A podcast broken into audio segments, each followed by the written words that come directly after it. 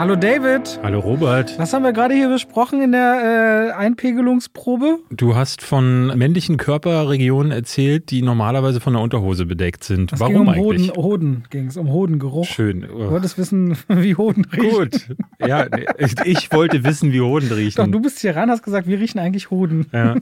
Das ist eine Frage, die mich beschäftigt. Wir haben gerade einen Film geguckt, in dem sehr viele äh, männliche und weibliche primäre und sekundäre Geschlechtsorgane zu sehen waren. Ja. Und seitdem kriege ich das einfach nicht mehr aus dem Kopf. Und er wird auch vielleicht der Oscar-Film des Jahres. Ja. Wir können, auch sagen, wir können oder? schon mal sagen, wir, wir hatten ja letzte Woche angekündigt, wir haben eine hoffentlich starke Woche und sie war es. Der wird nicht mal viermal im Kino diese Woche schon und wir hatten drei sehr starke Filme und einen, der irgendwo am anderen Ende der Skala ist. Ja. Was haben wir denn gesehen?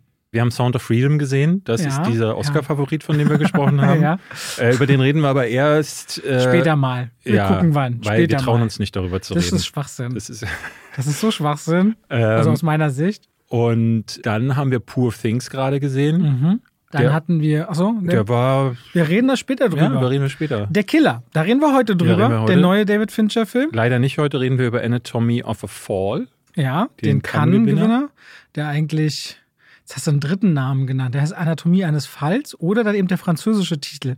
Aber dann den englischen zu sagen, Ich kenne ihn ist so nur. richtig, Ich kannte ihn nur. ist so wirklich außen, außen Ja. vor. Also Französisch heißt es Anatomie Nee, nee, nee, de Fall. Chutun, ah, warte, warte, ich suche Nee. das raus.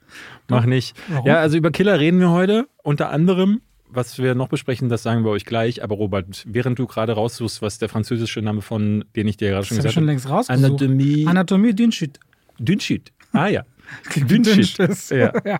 Wir reden über David Fincher. Wir reden aber auch über Andrew Kevin Walker. Klar. Ja, du wirst jetzt natürlich sagen, als passionierter Filmkenner, Mensch, das ist doch der, der das Drehbuch von Sieben damals geschrieben hat. Klar. Oder unter anderem auch The Game. David Fincher hat mit dem immer mal wieder zusammengearbeitet. Und ich habe euch ein Trivia mitgebracht. Eines, das vielleicht so die großen Filmkenner schon äh, kennen Aber nicht Robert. könnten. Nö, aber ich dachte, ich äh, spreche mal über deren Vergangenheit. Äh, Ja. Denn zu sieben gibt es ja die Geschichte, das äh, werdet ihr sicherlich mitbekommen haben, ursprünglich das Ende mal ganz anders angedacht gewesen ist. Dass dann David Fincher und Brad Pitt dafür kämpfen mussten. Dann käme dieser What's in the Box Moment, den gäbe es nicht. den sollte es nicht geben. Mhm. Beziehungsweise es war ursprünglich so, Andrew Kevin Walker, ähm, anfangender, aufstrebender Drehbuchautor, hat 1986 das äh, Drehbuch für Sieben geschrieben.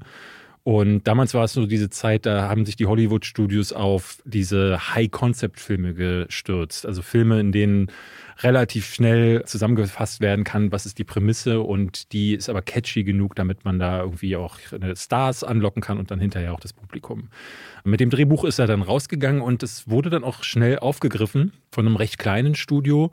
Die wollten, dass äh, ein Regisseur, mit dem sie gut verwandelt waren, das macht nämlich Jeremiah S. Chechik. So, jetzt wirst du als passionierter Filmkenner sagen, das ist doch der Typ, der vorher die Chevy Chase-Komödie Schöne Bescherung gemacht hat. Ja, aber der hat ja nicht nur das gemacht, Sondern sondern, auch, auch- Benny June später. Ne? Ben- Wer hat Diabolisch nicht gesehen, aber vor allem mit Schirm, Charme und Melone. Ja, ja, ja, ja, klar. Äh, die kam ja dann aber später, weil wir reden ja hier noch von Ja, den da 80ern. hast ja recht. Ich wollte ja nur zeigen, dass mir jetzt kein Unbekannter Natürlich, ist. genau. Und der hatte aber große Probleme, genauso wie das Studio auch, mit diesem ursprünglichen Skript. In dem gab es nämlich die Kopf in der Box-Szene. Wir spoilern ist uns jetzt.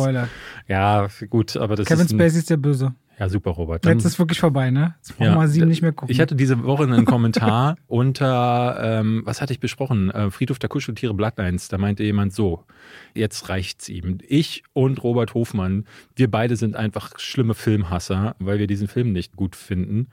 Und damit hat er recht. Wir sind nicht nur Filmhasser, wir spoilen euch auch die großen Klassiker, wie zum Beispiel Sieben. Jedenfalls, er hatte dieses Drehbuch dann geschrieben und dann haben Jeremiah S. Chechik und das Studio gesagt, nee, das ist zu düster, das geht nicht, das musst du ändern. Und dann hat er sich immer wieder rangesetzt. Äh, Es gab dann eine Version, in der Detective Mills und Detective Somerset, später dann ja gespielt von Morgan Freeman und Brad Pitt, am Ende in so einer brennenden Kirche auf John Doe treffen. Das wäre dann so ein klassischer Showdown gewesen. Dann gab es eine Version, wo dann John Doe den Mills erschießt und seine Frau Tracy hochschwanger dann einfach die Stadt verlässt, weil sie desillusioniert ist. Es gab eine Version, wo Morgan Freeman John Doe erschießen sollte, um quasi diese, diesen Zirkel zu durchbrechen, also dass dann nicht Brad Pitt zu Zorn wird, sondern er quasi das Ganze vorher abbricht. Und dann ist aber was passiert, was, glaube ich, so einmalig ist in der Filmgeschichte.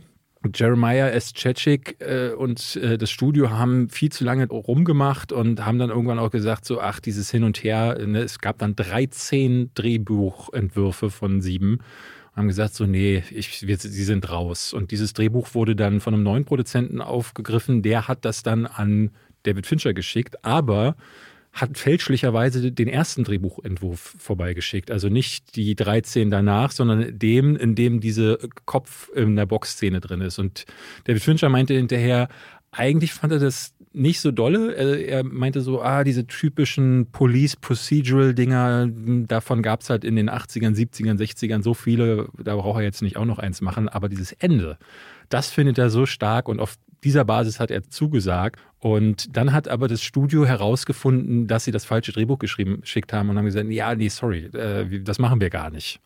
Und dann ist so eine Verkettung passiert. David Fincher hat gesagt, gut, dann bin ich raus.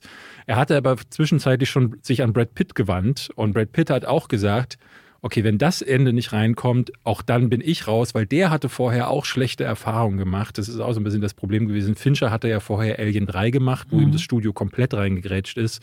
Und Brad Pitt hatte äh, Legenden der Leidenschaft gemacht. Legenden der Leidenschaft sollte auch ursprünglich mal anders enden. Ich glaube sogar, dass er dann am Ende auch, ich weiß gar nicht mehr was, er stirbt ja, glaube ich, in Legenden der Leidenschaft, gleich der nächste Film, den ich euch spoilere, aber er stirbt auf natürlichem Wege und ich glaube, es sollte andersrum sein. Damals hat er sich auch dagegen aufgelehnt und ist aber nicht damit durchgekommen. Deswegen haben die beiden jetzt gesagt, okay, das passiert uns kein zweites Mal. Wir machen da jetzt wirklich unser Ding draus und so ist dann diese Kopf in der Box-Szene die heute als legendär, legendärer Filmmoment gilt, wirklich musste erkämpft werden und auch alles nur, weil Andrew Kevin Walker das falsche Drehbuch vorbeigeschickt hat. Und jetzt machen die beiden wieder einen Film, nämlich The Killer. Da ist er ja wieder der Drehbuchautor. Deswegen war ich vorher auch sehr gespannt, weil die beiden in Kombination, ich fand auch The Game, da hatte Andrew Kevin Walker auch mitgeschrieben, war ich auch richtig gut. Thriller können die beiden einfach und wir sagen euch gleich, wie der ist. Und damit herzlich willkommen, willkommen zu zwei, zwei wie Pech und Schwafel. Und damit schalten wir raus aus dem Podcast und rein in die Werbung. David! Mhm. Du willst wieder fragen, ob ich mich mit Finanzen auskenne. Du willst über mich lachen. Nee, ich will nicht über dich lachen. Ey, ich habe mit dir schon da gesessen und deine Finanzen gewälzt. Das ja. hat dein Leben verbessert. Ja, das, das Man kann nicht sagen, dass mein Tipp an dich nicht dein Leben bereichert hätte. Stimmt. Du bereicherst generell mein Ja, du hast mich schon traurig angerufen und gesagt, was soll ich machen? Habe ich gesagt, das ist ganz einfach, mach dir keine Sorgen, wir kriegen das hin. Und dann wurde es hingekriegt. Und zwar dank. Unter anderem wäre ein Tipp, wo ich von vielen Freunden auch bei mir und auch im Familienkreis weiß, die lieben und nutzen Finanzguru. Und da brauchst du auch einfach nur in den App Store gehen oder in den Google Store. Da siehst du die zigtausenden Bewertungen, die alle auch horrend großartig sind, weil Finanzguru ist eine App, die dröselt dir im Grunde dein ganzes Ausgabenverhalten auf. Das heißt, deine Konten, da kannst du alles Mögliche miteinander verknüpfen, wie auch zum Beispiel dein PayPal. Und dann kannst du dann verschiedene Kategorien anwählen und siehst, aha, so und so viel gibt es zum Beispiel für Miete raus oder für dein Auto oder für Strom und andere Kosten oder für Kleidung oder für Fortbildung oder für, muss man ja sagen, David, der geht auch viel essen. Ne? Würde mich mal interessieren, wie viel gibt der eigentlich jeden Monat für Essen gehen das weiß aus? Ich, ehrlich gesagt ich glaube, der wird sich erschrecken, was dabei eigentlich ja, ja. zusammenkommt. Da wollte mir nicht letztens letztens erklären, dass er weniger ausgibt als ich. Naja, weil ich gehe ja nie aber essen. Du kaufst dafür gesünder ein. Ja, aber Essen gehen ist immer viel teurer. Würde dir zumindest Finanzguru alles aufdröseln. Okay. Und daran könnt ihr dann auch zum Beispiel entscheiden, oh, da sollte ich vielleicht sparen oder das machen wir so ein bisschen anders. Und Finanzguru kann euch da auch tatsächlich in der App helfen. Und da gibt es auch eine Pro-Version. Denn prinzipiell ist Finanzguru kostenlos. Für 2,99 im Monat gibt es dann sogar noch einen Plus-Zugang. Also Finanzguru Plus heißt es dann mit noch tiefer gehenden Analysen zum Kaufverhalten. Und wir haben natürlich einen schicken Code für euch nämlich Schwafel. Wenn ihr den verwendet, dann könnt ihr den statt nur sieben Tage, drei Monate kostenlos ausprobieren und dann natürlich weiterführen. Versucht gerne mal mit Finanzguru eure Finanzen besser auf die Reihe zu kriegen. Es ist ja zu eurem Besseren. Die App hat schon gezeigt, dass es viele, viele Leute gibt, die sie mögen, lieben und nutzen. Und damit danke an Finanzguru. Wir schalten raus aus dieser sehr langen Werbung und zurück in den Podcast. Ja, spannend, wenn man sich mal was Falsches schickt. Ja. Ich habe jetzt auch gerade meine eigene kleine äh, Mini-Ansage an Gina geschrieben zu Poor Things. Du wirst ihn lieben und auch was über die Nacktheit im Film geschrieben, so ein bisschen obszönerer Art. Und gesehen, aber das ging in eine Gruppe, wo ja, sie und andere mit drin sind. Ey, Gina, aber war für alle unterhaltsam. Ich will auch, dass du mir deine für, Brüste zeigst wie für, Emma Stone. Es war für äh, alle unterhaltsam. Insofern passiert das manchmal. Ja, um es vielleicht nochmal aufzugreifen, Poor Things startet Anfang Mitte, Januar. Mitte Januar? 18. Januar, glaube ich. Ich denke, wir sollten nicht zu spät über den sprechen, sonst haben wir wieder alles vergessen. Aber ich glaube, wir werden. Nö, nächste Woche. Nächste Woche? Oder übernächste. Ja, weil heute sind eure Community-Fragen nämlich. Ja. Äh, tatsächlich, wir machen das ja meistens so, dass wir uns verquatschen bei den Filmen und Serien und dann nicht so viele Fragen reinnehmen. Heute wird alles anders. Alles. Echt? Weiß ich nicht. Okay. Schauen wir mal. Womit starten wir? Wir sagen kurz, was wir gesehen haben. Wir haben Dump Money beide geguckt. Hatte ich da schon drüber geredet? Nee, ne? Nein. Nur nee. wir beide, ne? Wir hatten beide drüber geredet, dass du ihn spitzenmäßig findest und alles verstanden hast, genau. Ja. Und seitdem in der Börse investierst. Mhm. Erfolgreich. Ja. Kannst du mir eigentlich zwei oder drei Unternehmen nennen, die während Corona richtig gut geliefert an der Börse? Tesla? Warum denn Tesla? Die Leute durften nicht raus.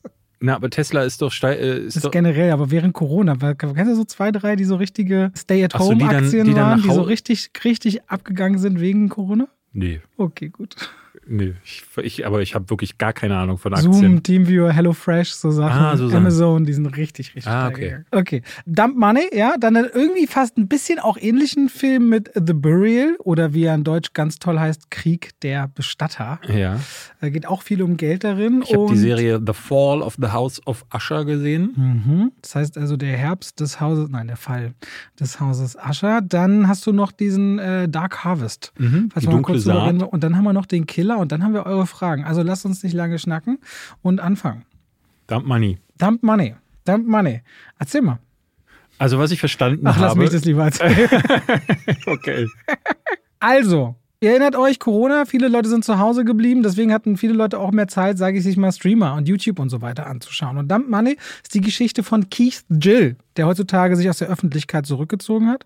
Der war damals unterwegs als Roaring Kitten als äh, Streamer und auf YouTube, hatte noch einen anderen Social Media Namen und der ist Finanzanalyst und der hat beschlossen, wir reden jetzt von 2019, 20, der glaubt, die Aktie GameStop am Aktienmarkt, also der guckt sich den Börsenmarkt an, dass der geschortet wird von großen Unternehmen. Shorten heißt, man setzt darauf, dass eine Aktie fällt, dass eine Firma immer wertloser wird oder sogar pleite geht. Und so versuchen große Hedgefonds ihr Geld da reinzustecken und der sagt, nee, die haben gutes Geschäft. Ganz kurz. Ja? gleich die erste Frage, weil sie wird im Film nicht erklärt. Ja. Das macht doch gar keinen Sinn.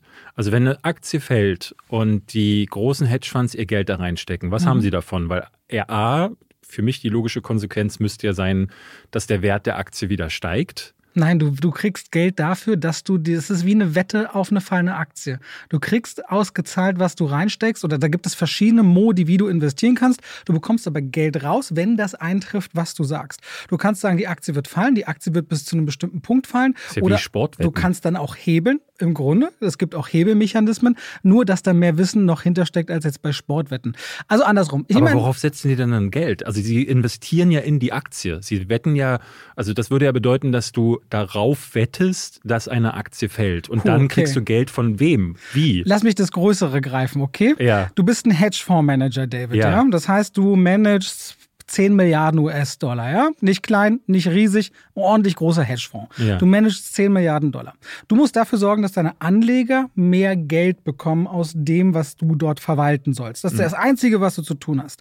Aber was noch wichtiger ist, du musst dafür sorgen, dass die nicht pleite gehen. Wie sorgt man dafür, dass man nicht pleite geht? Man streut das Risiko weit. Das heißt, du nimmst einen Teil deines Geldes und steckst die in Aktien. Andere kannst du in Anleihen stecken. Das sind quasi Schuldverschreibungen an Staaten oder Unternehmen. Nächste kannst du in Rentenbereiche oder Immobilien Immobilien stecken, was alles noch ein bisschen sicherer ist, auch in Währungsfonds. Aber um noch weiter zu streuen, gibt es auch einen Short-Bereich, wo du einen Teil deines Geldes nimmst und ganz gezielt im Markt Firmen shortest. Also versuchst zu gucken, was fällt denn jetzt an Wert. Beispiel aus diesen Tagen ist, hast du von dieser Abnehmspritze gehört, die gerade überall mhm. rumgeht? So, Novo Nordisk ist der Hersteller dieser beiden Spritzen, die es gibt und ist deswegen Europas erfolgreichstes Unternehmen oder wertvollstes Unternehmen und hat LVMH abgelöst. Louis Vuitton, Moe Hennessy. Das Problem ist, diese Spritze hilft auch gegen Erkrankungen, wofür man sonst Dialyse braucht. In dem Moment, wo du weißt, dass eine Spritze ist, die Dialysepatienten hilft, ist das gut für Dialysepatienten, aber schlecht für Dialysegerätehersteller. Mhm. Also kannst du sofort die Aktie shorten von den Herstellern wie Fresenius, die Dialysegeräte herstellen. Aber Und wie das ist das, wie shortest du, du das? Du gehst rein und sagst, geht, du, du, die kaufst, Aktie fällt von allein. Die Aktie fällt, weil das Interesse gering wird. Also ich sag dir jetzt, du bist ein Anleger, ey, pass mal auf, weil an der Börse wird immer gehandelt, was in der Zukunft ja, aber Shorten klingt nach, klingt nach einem aktiven Begriff. Genau, du, du investierst, du kaufst, du kaufst quasi, dass eine Aktie an Wert verliert. Du kannst an der Börse Aktien kaufen, dann willst du, dass sie steigen. Du kannst aber auch Aktien so kaufen, dass du darauf wettest, dass sie fallen wird. Das heißt Hä? Shorten. Das Wie geht das? Also, okay, the, nee, weißt du noch, was ich will the, the, the, Big Short? The Big Short, der Film, erinnerst du dich Habe ich damals auch nicht verstanden. Ich bin Aber der heißt ja nicht umsonst so. Der heißt deswegen The Big Short, weil damals Michael Barry, also der legendäre Aktieninvestor, damals gespielt von Christian Bale, hat darauf gesetzt, dass die Immobilienkrise kommen muss. Er hat gesehen, dass die Banken den Menschen viel zu günstige Kredite geben und die mhm. gar keine Sicherheiten haben. Und der hat extrem lange und deswegen all seine Kunden oder viele Kunden verloren darauf gesetzt, die Immobilienbanken, die diese Geschäfte machen, deren Aktien werden fallen. Und die haben aber immer mehr Geld in den Markt gepumpt, um ihre Aktien weiter oben zu halten, oben zu halten. Das verstehst du ja. Reinpumpt, mhm, steigt, ja. steigt. Das ist künstlich aufblasen. Wenn dahinter aber kein reales Geschäft steht, sondern irgendwann die Leute tatsächlich ihre Kredite nicht mehr bezahlen können, dann fällt das wie ein Kartenhaus zusammen. Und dann fallen noch diese, wird dieses Produkt nicht mehr nachgefragt, weil du diese Kredite nicht mehr rausgeben kannst, weil sie keiner bedienen kann. Und in dem Moment ist das Geld, was künstlich reingepumpt wurde, geht zu denen, die es shorten. Und deswegen ah. wird er am Ende so reich. Ah, okay. Und hinter GameStop ist genau der umgekehrte Fall des Dinges. Es kommen Hedgefondsmanager, die sagen, diese Firma, da ist Geld drin, die nehmen wir auseinander. Ja. Dieser YouTuber, Roaring Kid, die sagt, aber die haben doch ein gutes Modell. Ich meine, die haben Kunden, die verkaufen Spiele, wir haben eine Pandemie, die Leute bleiben viel zu Hause. Ich glaube, diese Aktie wird steigen. Und der findet eine Zuschauerschaft, die eigentlich sagt, jetzt verstehe ich, das wird schon, also das sehen wir auch so. Und so gab es auf der einen Seite Leute, die Millionen, später Milliarden reinpumpen damit diese Aktie fällt und fällt und darauf wetten, dass sie fallen wird. Und andere kleine Investoren, Privatinvestoren, deren Geld an der Börse als Dump Money bezeichnet wird, die sagen, nee, nee, wir glauben daran. Und die sind dann so viele geworden, dass es zu diesem riesen GameStop-Hype kam, der 2020, 2021 stattgefunden hat. Ah, okay. Und dieses, das ist dann, also glaube da ich, da wurde diese Leerspanne, die bei der Immobilienkrise nicht gefüllt wurde, die wurde hier von den normalen Bürgern mit dem Dump Money quasi gefüllt. Im Grunde schon. Und damit okay. entsteht so eine, äh, ich weiß, du hast es, wenn man den Namen so ausspricht, aber in dem, in dem Fall ist ja richtig, eine David gegen Goliath-Geschichte. Und das ist es, worum es geht. Aber das Problem ist, und das ist ja mal super weit ausgeholt, eigentlich hat der Aktien. Aber es ist gut, dass wir so weit ausgeholt haben, denn anders als in The Big Short wird es in Dump Money nicht erklärt. Zumindest nicht für den absoluten ja, Superdummy. Ja, das ist dann quasi auch das, was Sie machen, ist dann die Hoffnung auf den Short Squeeze, dass du quasi gegen den Short gegenhalten kannst und das ausquetschen kannst. Mhm. So verstehe ich es dann zumindest. Was das Problem aber eigentlich ist, normalerweise hinter dem Aktienmarkt stehen ja reale Werte. Ne? Also kaufe ich jetzt Aktien von, nehmen wir Coca-Cola. Und dann das macht der Warren Buffett zum Beispiel, ganz viele Value-Werte. Die haben jedes Jahr ein Geschäft. David trinkt zu Hause vielleicht eine Cola, ein Produkt wird verkonsumiert, es wird eine neue hergestellt. Da ist was Reales dahinter. So, und dementsprechend kannst du bei solchen Firmen dann investiert sein und kriegst einen Teil der Dividende ausgezahlt. Alles gut. Du investierst ein reales Geschäft. Nur was hier passiert, passiert ist, es passieren auf einmal völlig irrationale Geldbewegungen hinter einer Firma, die ja von heute auf morgen nicht tausendmal mehr Spiele verkauft hat. Vielleicht ein bisschen besser lief oder nicht. Und damit wurde sie aber ein komplettes Spekulationsobjekt. Und das ist mir wichtig bei diesem Film. Er bildet schon nicht ab, wie eigentlich der Finanzmarkt funktioniert, sondern wie man ihn missbrauchen kann. So, das ist eigentlich, was bei GameStop äh, passiert. So, Grundgeschichte ist also das, wenn ihr euch erinnert. Es gab GameStop und kurz danach AMC. Es geht um diesen YouTuber, gespielt von Paul Dano, der sagt, ich halte an dieser Aktie fest und das machen ihm Hunderte, dann Tausende Tausende, dann Zehntausende Menschen gleich, die da rein investieren und damit es schaffen, tatsächlich diese Aktie nach oben zu drücken. Und zwar zu verdoppeln, verfünffachen, zehnfachen, zu verfünfzigfachen über einen gewissen Zeitraum. Und dann ist es ein Film, der quasi einmal über die Hedgefondsmanager und Investoren erzählt, die nicht glauben können, dass da auf einmal so Robin Hood-mäßig Leute auftauchen, die ihnen ihr Geschäft äh, abnehmen wollen. Und für die hatte das später auch äh, tatsächlich viele persönliche Konsequenzen. Das ist es, was Dampfmanne ist. Aber ihr müsst im Grunde nur das verstehen, die einhauen Geld rein, rein, weil sie sagen, ich arbeite hart und kann doch nicht sein, dass wir immer ausgenommen werden von den Reichen und die Reichen sagen, na, wir haben die doch schon immer klein gemacht, mit unserer Kohle schaffen wir jetzt auch wieder. Das ist die Geschichte. Ja, für jemanden wie mich, der da wirklich saß und sich hart konzentrieren musste, weil der Film keine Gefangenen macht, von Anfang an nur ein hohes Tempo an den Tag legt und viele dieser Momente, in denen es dann, dann dazu kommt, dass der normale Bürger dieses im Film als oder wird ja auch im Finanzwesen als Dump Money, also dann immer dann, wenn Privatanleger, die eben sich mit Aktien nicht so gut auskennen, irgendwo investieren, dann bezeichnen das die Börsenprofis als dummes Geld. Das passiert dann häufig so in Montagen auch noch. Das wird von Musik unterlegt, ist schnell geschnitten, sodass ich dachte so, puh, hier wird aber wirklich keine Zeit äh, verloren. Ich persönlich könnte mich dann immer dann auf den Film einlassen, wenn er bei Paul Dano und seiner Familie war. Das mochte ich, dass hier diese private, persönliche Perspektive gezeichnet wurde, auch wenn der Einblick jetzt nicht der allertiefste ist. Das ist mir immer wieder so beim Film gegangen, dass ich dachte, hm, es wird nicht nur nicht viel erklärt, sondern dieses hochkomplexe Thema wird halt zusammengestaucht auf einen Film, der geht keine zwei Stunden. Und das war so äh, für mich ein großer Punkt, dass ich dachte, mh, hm, das hätte man anders erzählen können. Ähm, nicht nur auf der Ebene, dass man diese Wirtschaftsbegriffe nicht äh, erklärt, sondern eben auch das große Ganze wird nicht so wirklich eingefangen. Ab und zu blendet der Film dann mal so auf Nebenfiguren. Es gibt eine ganze Reihe davon.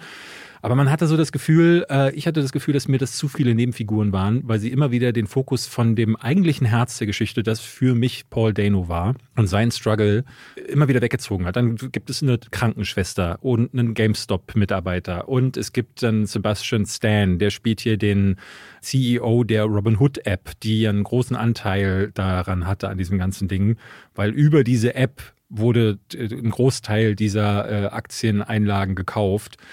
Und dieses ganze Robin Hood-Ding wird angeschnitten, aber es gibt vielleicht drei Szenen mit dem. Das ist super absurd, weil das war der Broker halt dahinter, den du verwenden konntest, aber die waren so frisch am Markt, dass sie dann also ja, ohne die Hintergründe zu kennen und das damals irgendwie verfolgt zu haben, ja. macht zum Beispiel der gesamte Part mit Sebastian Stan keinen Sinn. Den kannst du eigentlich komplett rausnehmen. Du brauchst eigentlich nur das Wissen, dass irgendwo von irgendeiner, dass irgendwo Machtmissbrauch wahrscheinlich ja. stattgefunden hat. Und ich gebe dir da vollkommen recht. Ich habe mich auf den Film sehr gefreut, weil gerade Paul Dano so ein richtig, richtig toller Akteur ist für mich mhm. vor der Kamera. Der hat mit dem Thema aber auch gar nichts am Hut. Der, für den war das alles komplett neu. Der hat auch den Original Keith Jill nie getroffen. Er hat gesagt, der wollte, der hat sich ja nicht umsonst aus der Öffentlichkeit rausgezogen. Aber auch so Subreddits und so alles nicht sein Thema. Und ich finde dieses, dass die Figuren alle so flach waren, war für mich ultra schade. Mhm. Weil, sagen wir mal ehrlich, ich interessiere mich dafür irgendwie weiß ich auch nicht, interessiere mich gerne dafür und finde das ein spannendes Thema. Aber bei den meisten Leuten ist das nicht so und dann sind Aktien ein so trockenes und langweiliges Gebiet. Ja, wenn dann so ein Typ gefeiert wird, weil er sagt, I like this stock. Ja, das ist ja nun wirklich kein Heldenausspruch ja, ja. oder so. Und das hast du die Geschichte von einem Helden, der partout kein Held sein will, gleichzeitig Anführer einer Bewegung ist und dieser Hedgefondsmanager, die aber auch völlig auswechselbar sind und auch ein Seth Rogen, der irgendwie keinen Punkt macht, dass ich so dachte, hm, bleibt sehr blass dieser Film. Ich ich mag den so in seinem Tempo, in seiner Energie und in so ein paar Beispielen, aber auch da wird viel von den Geschichten erzählt, die da an Menschen und Studenten oder Mitarbeitern, die, die versuchen wollen, ihr Einkommen aufzubessern über Aktien, die aber im Grunde genau den wichtigsten Grundfehler machen. Und da ist der Film fast eine falsche Propaganda. Die folgen jemandem blind, statt sich damit auseinanderzusetzen. Naja. Und das solltest du nicht machen. Da merkt man, wo es dem Film auch eigentlich darum geht. Es geht um diesen Kampf David gegen Goliath. Die Kleinen da unten gegen die Großen, äh, die, die sich auflehnen.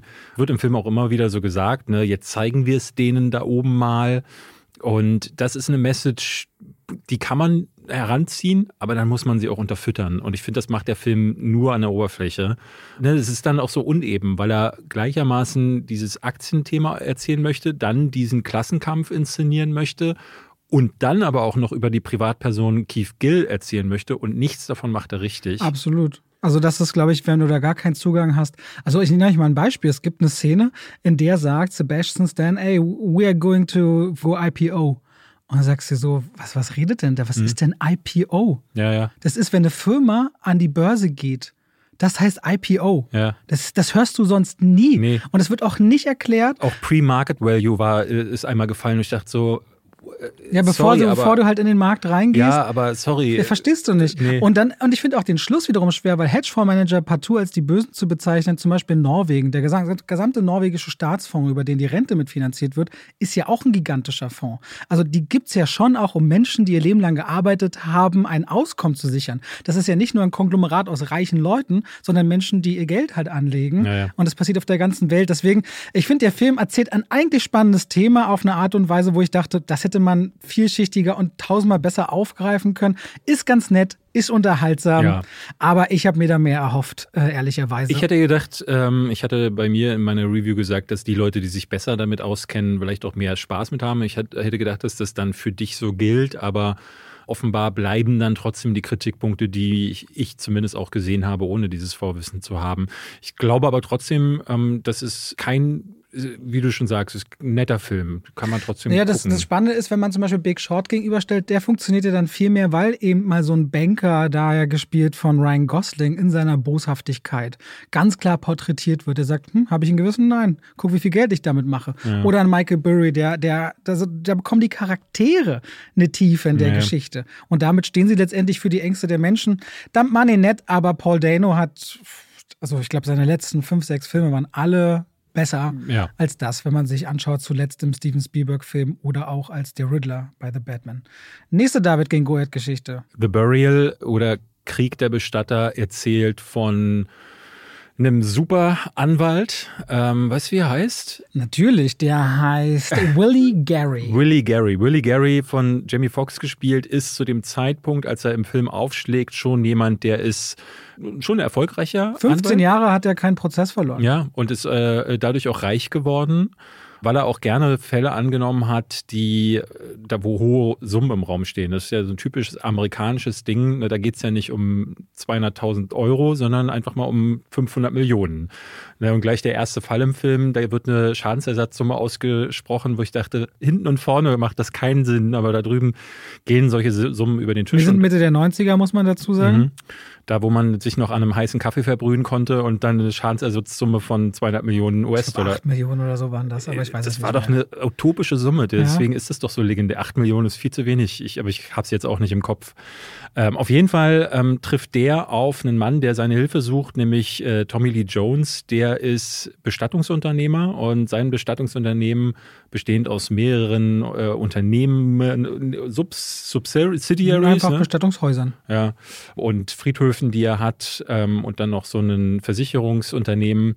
Das läuft aber nicht so gut, möchte verkaufen und wendet sich an eine größere Firma, die eigentlich kaufen möchte. Per Handschlag wird ein Vertrag ausgemacht und dann stellt sich aber heraus, die wollen diesen Vertrag gar nicht einhalten, sondern warten darauf, bis er wirklich pleite geht, damit sie sich dann die Reste einverleiben können. Und dann sagt er, nein, jetzt ist Schluss keine Lust mehr, dass uns kleine Davids diese großen Goliaths platt machen. Da lehne ich mich jetzt gegen auf. Und er nimmt sich Willie Gary, weil er erfolgreich war, aber auch, weil sie den Fall in einem, äh, in einem Bundesstaat auskämpfen werden, wo 70 Prozent der Bevölkerung schwarz sind und dann davon ausgegangen wird, dass auch in die County genau und die Jury vermutlich auch schwarz sein wird und es dann Sinn machen würde, äh, diesen Anwalt zu nehmen. Und da hört man schon so raus in der Geschichte die ersten Punkte, mit denen ich Probleme hatte, weil es für mich hier gar nicht diese David versus Goliath Geschichte ist, sondern da sind clevere Strategen auf beiden Seiten, die dann sagen so, ah, wir nehmen mal lieber diesen Anwalt, weil die Jury könnte schwarz sein, also nehmen wir uns jemanden, der auch schwarz ist. Und Willie Gary ist aber auch jemand, der man hat das Gefühl, er macht Dinge auch nur aus Gier. Am Anfang will er diesen Fall gar nicht annehmen, weil die Summe, um die es möglicherweise gehen könnte, ist ihm viel zu niedrig. Da hat er keinen Bock drauf. Und erst als ihm quasi offenbart wird, da könnte was ganz Großes draus werden. Die Summe könnte größer sein, aber auch er könnte zu nationaler Bekanntheit gelangen. Äh, erst dann sagt er, oh, die Idee finde ich gar nicht schlecht. Sodass hier für meinen Geschmack Arschlöcher auf beiden Seiten standen, die sich aber um einen Fall streiten, den ich total belanglos fand. Also hier im Grunde geht es darum, dass ein Vertrag nicht eingehalten wurde. Die einen sagen so, ja, es gibt zwar einen Vertrag, aber wir haben uns noch nicht darüber einigen können, über die Summe, was ehrlich gesagt okay ist. Ne? Es wird dann im Grunde ja darüber gestritten, dass die Implikationen im Raum stehen könnte, dass sie sie bewusst äh, pleite gehen lassen wollen, was sie aber nicht beweisen können. Und das wird dann zu so einem Riesending, zwei Stunden lang aufgeblasen, wo ich dachte, hier geht es ja eigentlich um gar nichts. Hier geht es ja im Grunde darum, es ist ja gar keine David versus Goliath-Geschichte. Es, es, hat so einen ganz, so einen ganz komischen Beigeschmack gehabt. Und damit, ähm, ich hatte jetzt mehrfach gelesen, dass Leute gesagt haben, es ist voll der Feel-Good-Movie, Feel-Good-Story und fand ich gar nicht. Ich fand es sehr, sehr langweilig. Ich fand aber auch eher, befremdlich und beschämend, um was die sich und wie sie da gestritten haben miteinander. Und zwar beide Lager. Ich fand weder Tommy Lee Jones noch Jamie Foxx noch die Gegenseite sonderlich sympathisch. Also was ich äh, spannend finde, ist, dass dieser Film immer wieder mit einer gewissen unterhaltsamen Leichtigkeit und skurrilen Art und Weise drüber zu agieren von Jamie Foxx daherkommt. Den ich übrigens richtig stark finde, den Film. Ja, den mochte Jamie ich auch. Foxx finde ich schon wieder, also schon nach der Clone Tyrone, der dreht nochmal richtig auf jetzt dieser Tage, mhm. finde ich, weil das dreht sich ja dann schon über ein Thema, nämlich Ausbeutung von Ethnien. Da so hoch wird dieser, wird dieser Film ja letztendlich skaliert, um, um also ein großes Thema draus zu machen. Geht's darum? Ja, natürlich. Wieso? Hast du den ganzen Film geguckt? Ja.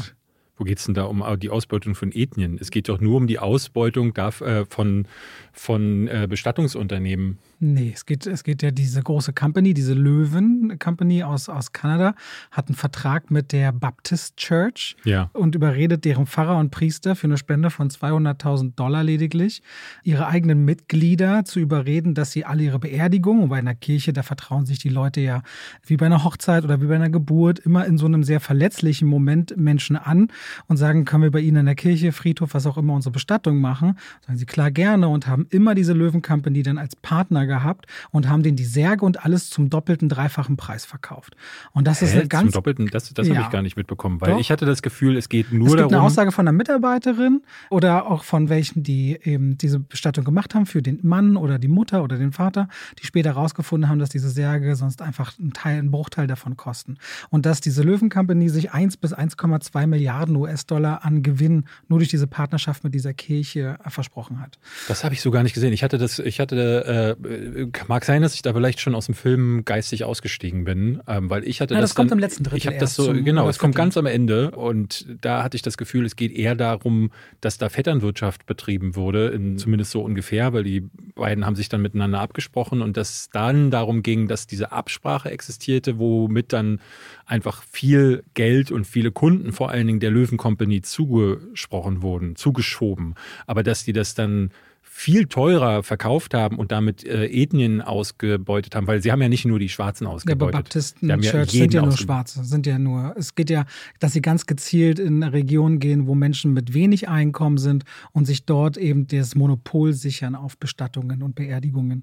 Und dass man eben genau diese Menschen, die sich nicht leisten können in den verletzbarsten Momenten, weil die ja auch Versicherung funktioniert anders als bei uns, du kannst ja auch deine, deine Bestattung versichern lassen im Vorfeld, damit du dir, wenn du die Beerdigung nicht leisten kannst, das übernommen wird und sie ihn dann aber im Falle des Todes sagen, also David, passiert jetzt was Schlimmes, ich stehe traurig da, habe extra eine Versicherung für David gemacht, weil er bei seinem Geburtstag wollte, dass ein, weiß nicht, 30-köpfiges Orchester Final Fantasy spielt noch und dann sagen sie, ja, das haben wir nicht mit abgedeckt. So, und das haben die, aber das haben die halt im anderen, und das ist ja eine wahre Geschichte, muss man dazu sagen, das haben die in einem anderen Rahmen gemacht äh, und dann wirklich viele Kosten auch nicht abgedeckt, die sich diese Leute nicht leisten könnten. Und wenn ich mir vorstelle, dass ich einen geliebten Menschen beerdigen muss und dann in dem Moment, wo ich denke, alles Gute heißt, ich kann mir das nicht mal leisten, was für eine Scham ich verfallen würde. Aber das kommt doch im Film gar nicht so doch, rüber. Doch, doch. Das, ist, das sind richtig, das sind Zeugenaussagen, die zusammengeschnitten werden.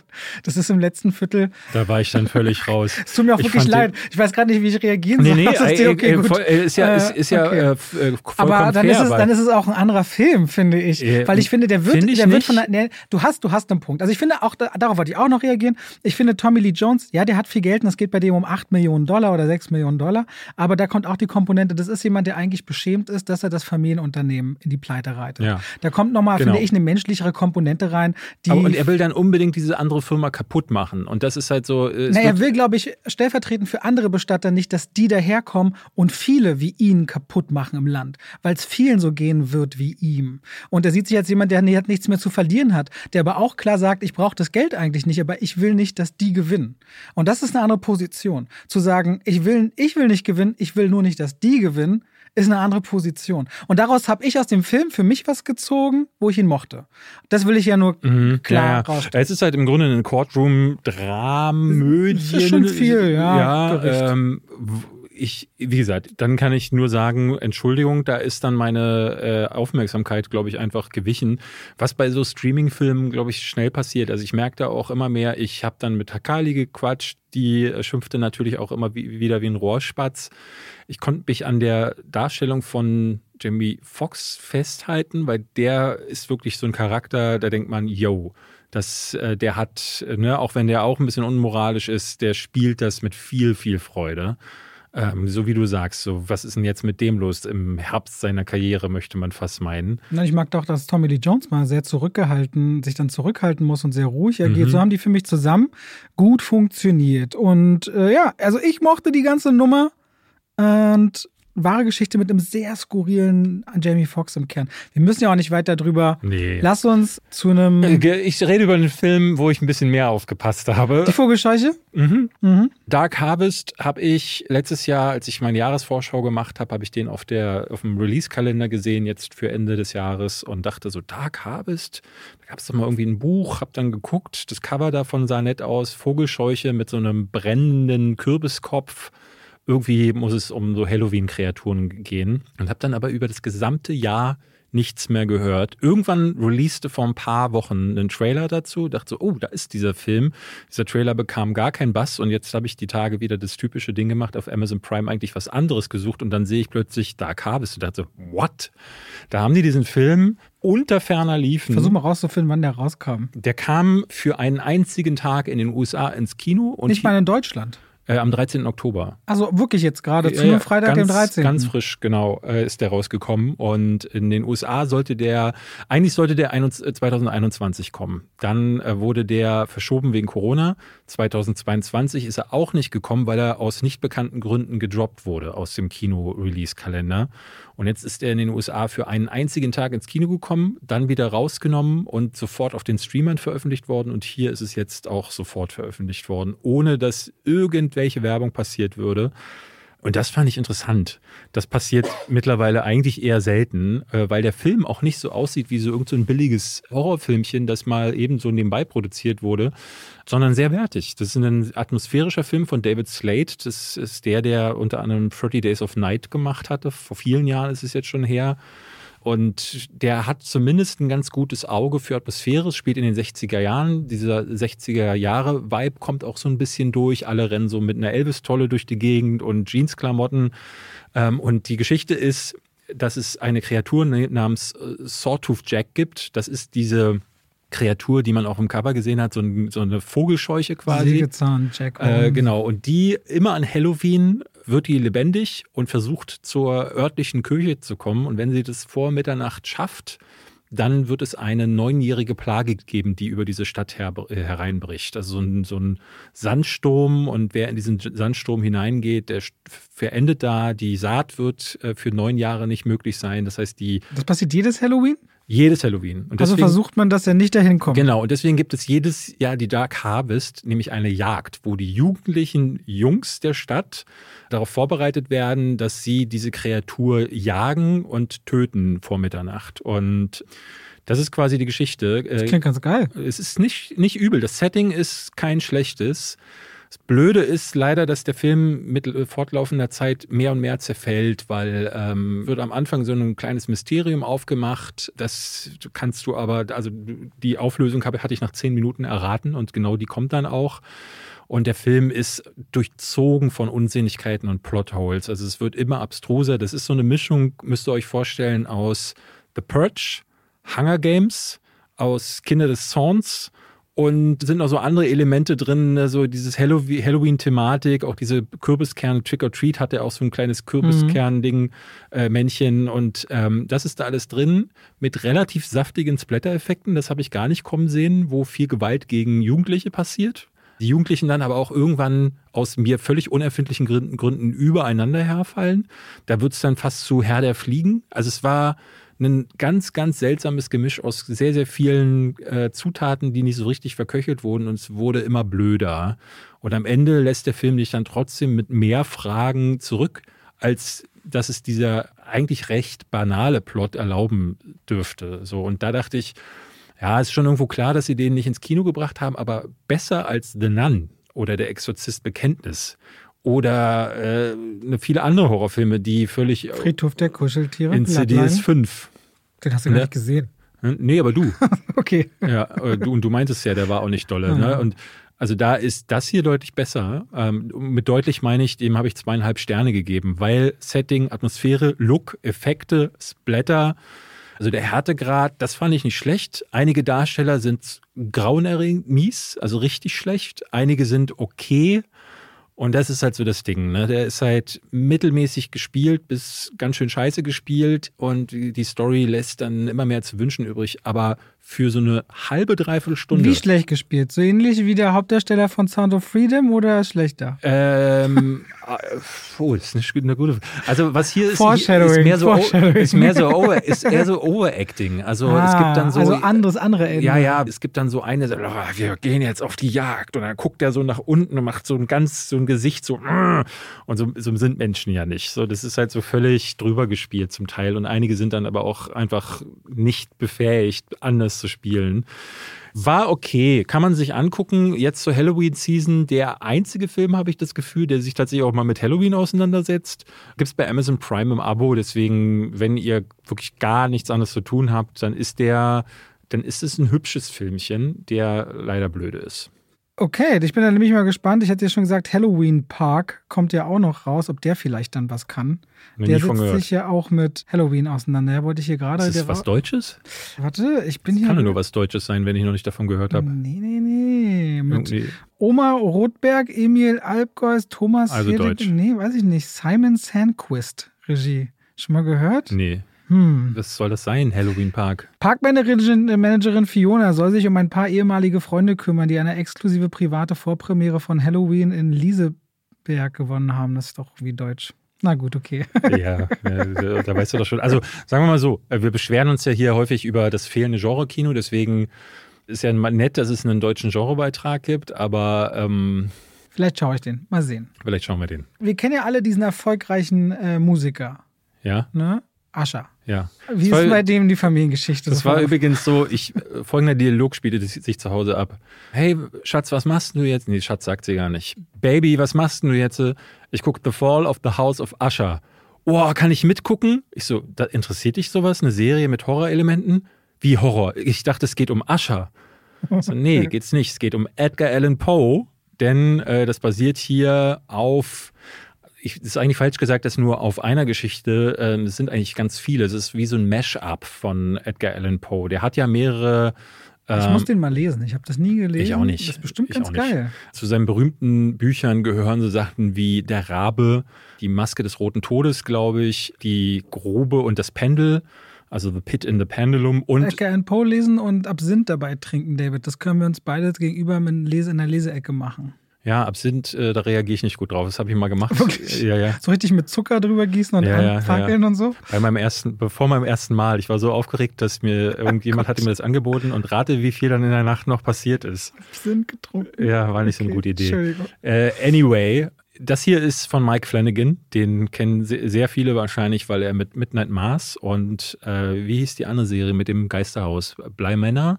Äh, Blair Ja, weiß ich nicht. Ich weiß es auch nicht. Aber er hat Dr. Sleep gemacht. Mhm. Er hat diese andere Stephen King-Verfilmung, wo sie in Handschellen am Bett herumkauert.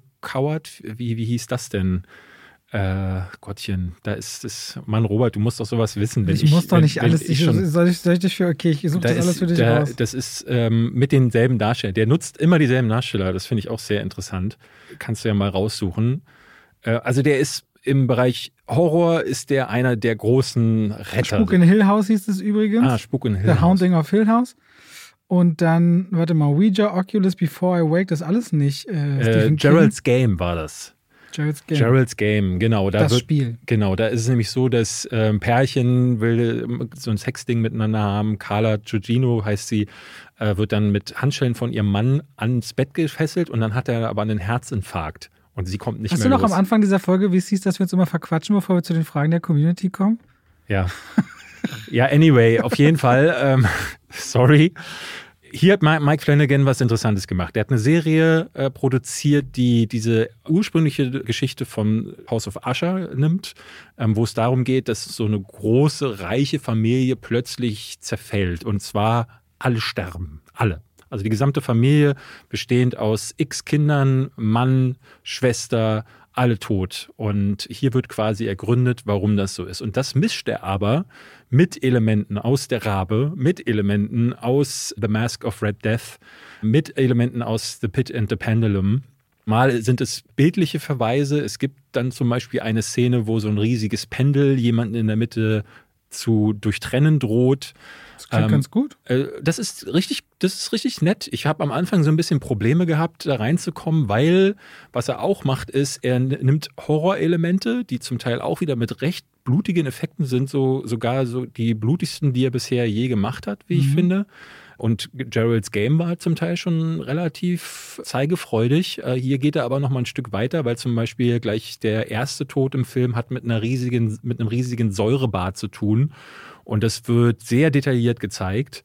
Er spielt mit Schockeffekten und er schneidet auch immer wieder in die Vergangenheit zurück. Wie kam es dazu, dass die Familie Ascher überhaupt so bekannt und reich geworden ist, die sich dann ein Imperium mit Medikamenten aufgebaut haben, die im Grunde, die Amerikaner haben ja so eine Opioid, äh, Opioid, Opioid. Opioidkrise, Dopesick und so sind ja auch so Sachen, die ich damit. Ja, Painkiller hat meine Frau jetzt gerade geguckt. Genau. Und diese Krise wird hier nur auch so ein bisschen mit eingewoben und äh, wie das dazu kam und wie das Haus dann zerfällt. Weil sie machen nämlich. Wie lange ist denn so eine Folge? Acht Folgen, ne? Stunde, also bist schon acht Stunden beschäftigt. Geguckt? Genau, ich habe alles geguckt man kann sich so vorstellen, Succession aber als Horror. Du hast Succession noch gar nicht gesehen. Nee, aber das ist der Vergleich, den man immer wieder liest. Echt, und, ja? Ähm, also zumindest das, was ich von Succession weiß. Ich liebe das. Das kommt ungefähr hin. Alle hier sind Arschlöcher und zwar wirklich verdorben bis ins allerletzte Mark. Also, Fange ich auch mit Gina anfangen zu gucken. Und dann gibt es eine mysteriöse Figur, auch wieder gespielt von Carla Gugino, die trifft hier auch wieder auf Bruce Greenwood, der auch in Geralds Game drin war und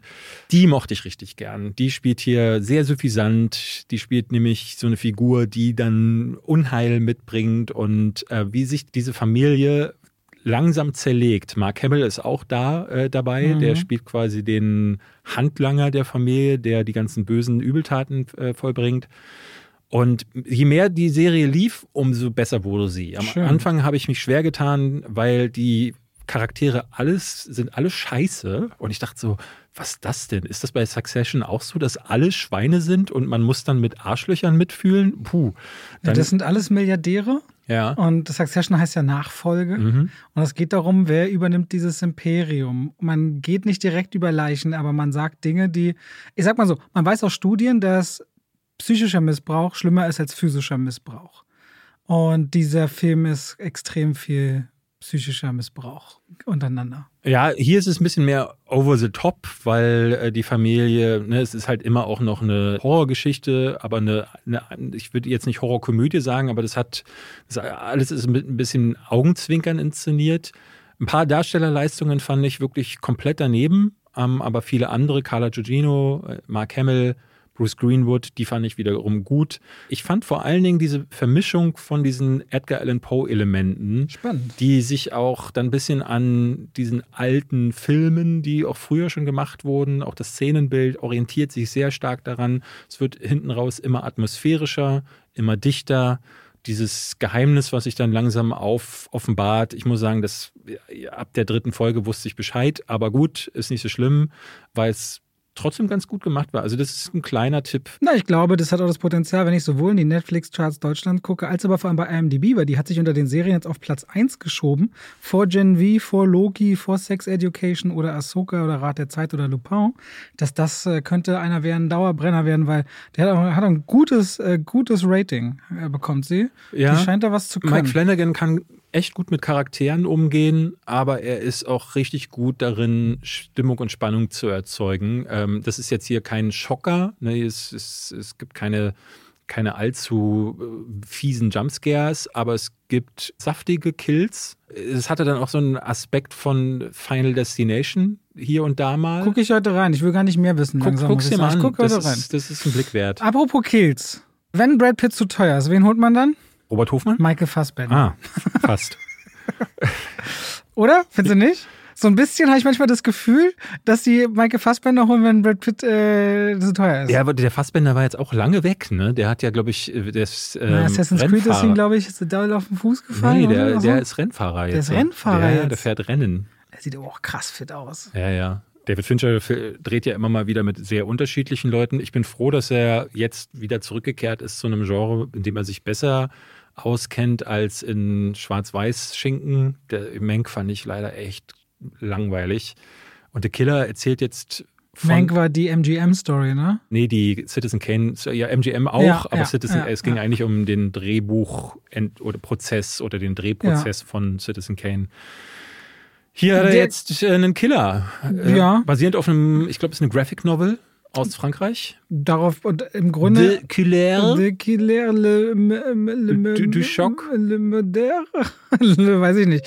The Killer. Äh, Im Grunde ist, ist gar nicht so kompliziert. Das ist ein Typ, der ist ein Auftragskiller und der plant seine Sachen ganz genau. Also wirklich ganz genau. Du bekommst ein gutes Gefühl dafür, was es bedeutet, zu observieren, zu warten, Sachen auszuführen. Der ist genau konzentriert auf Abläufe, Beobachtungen, Pläne, Unterkünfte, Zeitfenster und vor allem auch, wie sein Körper reagiert auf das Essen, die Flüssigkeiten, die er zu sich nimmt, wie sein Herz schlägt in dem Moment, wo er ein Attentat begeht. Mhm. Dabei ist er jemand, der auf keiner Seite steht, gut oder böse, keinen Unterschied macht, sondern einen Auftrag bekommt und den ausführt. So rational, so klar beginnt dieser Film.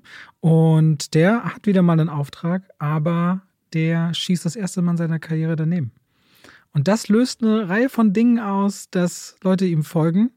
Und er sagt, nee, mir folgt keiner ich folge jetzt euch wieder. Und dann geht es wieder von vorne los. Beobachten, ausführen und so weiter und so fort. Und wir folgen diesem Killer. Knapp zwei Stunden mit Michael Fassbender in der Hauptrolle, der auch nur der Killer heißt.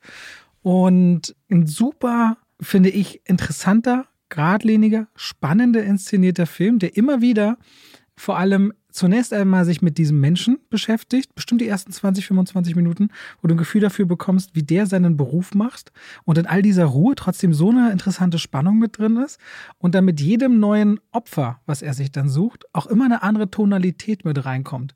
Mal ist es jemandem, für den er sich für das Schicksal ein Stück weit interessiert, mal jemanden, wo eine wahnsinnig starke Actionsequenz äh, dabei entsteht. Und mal jemanden, wo es in einem Dialog ausartet, dass ich das Gefühl habe, ich gucke dann eben auch, und der Film ist tatsächlich in Kapitel unterteilt, die Facetten eines Profimörders mir an, das ich richtig, richtig gut und stilistisch interessant einfach fand. Die zwei Stunden waren für mich wie im Fluge. Maike Fassbender ist nicht nur physisch top, sondern in seiner Emotionslosigkeit, aber jemand, der genau da drauf passt. Und weil du sagst, der führt, das meintest du, als wir aus dem Film rauskamen, in seiner alten Stärke. Was ist denn das bei The Killer, wo du sagst, das ist für mich Fincher. Na, bei Fincher, ähm, was man bei dem ja auf jeden Fall schon seit Anfang seiner Karriere sagen kann, ist diese extreme Detailversessenheit. Und das ist, finde ich, ein interessantes Ding. Man hat das Gefühl, dass Fincher während Manhunter, also der Serie, die auf Netflix kam, wo es um. Mindhunter. Äh, Mindhunter, Entschuldigung. Mhm. Da ging es ja um dieses Profiling. Das, wo das FBI angefangen hat, sich quasi mit diesen Killern hinzusetzen und zu gucken, wie ticken die denn eigentlich? Wie ja, kann man, das ist ja die Frage der Zodiac letztendlich genau, auch. Wie ne? kann man eigentlich Killer fassen? Am besten, indem man versucht, so zu denken wie sie. Und äh, hier hat er sich eine Figur ausgesucht, die extrem detailversessen ist. Jeder Ablauf ist genau geplant. Und wenn du dir die Filme von David Fincher anguckst, genau das sind seine Filme. Jeder Schnitt sitzt. Er filmt auf, was ich hier so spektakulär finde, ist, du sagtest vorhin so, man, die größte Zeit guckt man ähm, zu, wie er seine Abläufe plant. Nee, das ist eigentlich alles. Das ist der Film. Man hat im Grunde, äh, ich habe noch nie einen Film gesehen über einen Auftragskiller, wo du siehst, wie er, wie kommt er eigentlich dahin? Äh, wie schafft er das, die Spuren zu verwischen? Er äh, jedes Mal, wenn er telefoniert, schmeißt er das Telefon weg. Er hat ein Auto, was er sich dann ne, jedes Mal, wenn er irgendwo hinfährt, leiht er sich das Auto vorher irgendwo aus. Und jedes Mal hat er einen neuen anderen äh, Ausweis. Er äh, kramt in der Kiste, um da das Nummernschild rauszuholen. Das sind so Sachen, die werden in anderen Filmen, die dieses Thema anschneiden, mal wird dann eine Szene gezeigt oder dann wird, äh, um die Zuschauer nicht zu sehr zu verwirren, hier und da mal versucht, ein bisschen Background zu geben. Aber hier gibt es nur Background. Das hier ist nur ein Film, der diese komplett detailversessenen, akribischen Abläufe zeigt genau inszeniert auf diese akribische Art und Weise, wie sie David Fincher immer macht. Jede Kameraeinstellung ist hochkontrolliert. Seine Kamerafahrten waren schon immer so, die Schnitte, das ist ein, wieder ein hervorragend geschnittener Film. Das Audiodesign, das Soundtrackdesign, äh, ne, und wenn man so die Dreharbeiten von dem ja auch äh, verfolgt, wie der dann auch mit Schauspielern umgeht, wo alles zigmal wiederholt werden muss, wo ständig mit Computereffekten nachgeholfen werden Ganz muss. Ganz kurz auf dem Plakat zum Beispiel steht auch unter The Killer, das passt schön zu dem, was David sagt. Was das drunter steht? Nee. Execution is everything. Ja, Execution is everything ist, ist, also deswegen ist es ein Film, der der führt zurück auf das gesamte Schaffen von David Fincher, auch weil er immer wieder auf Elemente zurückgreift. Also man, ich hatte hier viele Bilder, wo ich dachte, das habe ich schon mal so gesehen in Fight Club, das habe ich schon mal so gesehen in Zodiac. Also es gibt zum Beispiel eine Szene, da sitzt er in einem Flugzeug und ich dachte, die Einstellung und die Ausleuchtung des Bildes, äh, das Color Grading ist bei ihm ja auch immer gleich, das sah so aus, wenn jetzt der Flugzeugraum aufgerissen wäre, so wie in Fight Club hätte ich mich nicht gewundert. Es gibt immer wieder so Anspielungen daran. Auch die Musikauswahl. The Smiths hat er drin. Er hat äh, Mogwai drin. Also so Musik, die zu dem passt, was er früher auch immer genommen hat. Nicht die genaue Auswahl, aber äh, immer wieder sind so Verweise drin. Und einmal sagt, äh, geht es um Nägel und dann sagt dann Fassbender was zu Nine Inch Nails, was ja die Band von Trent Reznor vorher war. Man hat das Gefühl, dass Fincher hier das erste Mal das habe ich bei ihm so, so, noch nie erlebt, das erste Mal auch auf sich selbst so ein bisschen guckt. Überhaupt ist der Film überraschend witzig. Es gibt Momente, wo man lachen muss. Es gibt ein Beispiel, der versucht hat zum Beispiel nach was zu greifen. In der Küche, was scharf wäre, was so hilft in einem ja, Kampf und der findet eine Käsereibe. ja. Oder er hat ganz viele Lager, wo er Waffen oder sowas hat, im Land verteilt. Der sagt, Mann, ey, wenn in der Folge Storage Wars, also wenn ihr Storage, kennst du Storage Wars? Ja, ja klar. Wenn in der Folge Storage Wars, stelle ich mir immer vor, die treffen wir auf mein Lager ja. und sehen dann, was da alles was drin die Leute sagen. Und das, das hat mich überrascht und dadurch, das wirkte wie so ein Alterswerk von einem Regisseur, der so ein bisschen auch, der immer noch seine Stärken hat, nämlich eben diese detailverliebte, pedantische Art und Weise. bemüht, der Film, finde ich irgendwie. Ne? Er wirkt irgendwie so, also nicht, dass man sich nicht anstrengt, er wirkt, er wirkt so selbstbewusst. Ja, selbstbewusst. Und ich meiner Ansicht nach, diese hochtechnische Form des Filmemachens gibt nur zwei Regisseure auf dem drei. Was denn Christopher Nolan? Nee, Christopher Nolan macht immer wieder auch Fehler. Fincher und die Coen-Brüder. Die beiden, wenn die Filme drehen, das ist wie so, ein, wie, ist wie so eine Schweizer Uhr. Das ist so wie so ein riesiges, großes Zahnrad, was ineinander greift und du hast immer das Gefühl, die zeigen dir exakt das. Also Fincher ist ja auch, wenn du über ihn in Interviews über, darüber reden hörst, warum ist die Kamera jetzt gerade da? Warum zoomt der gerade rein? Warum zoomt er gerade raus? Warum ist der, der Bildausschnitt so geframed und warum so? Der weiß exakt, wie man den Zuschauer manipuliert. Das hat er ja hochvollendet. Und ich finde, das kommt hier alles sehr gut zusammen. Trotzdem muss ich aber sagen, dass The Killer für mich, es war ein guter Film, ich mochte den, der hat Spaß gemacht, aber ich äh, durch diese kühle Präzision geht viel verloren, wie ich finde. Auf der, der ist so herzlich wie ein OP-Saal. Genau, ja, genau.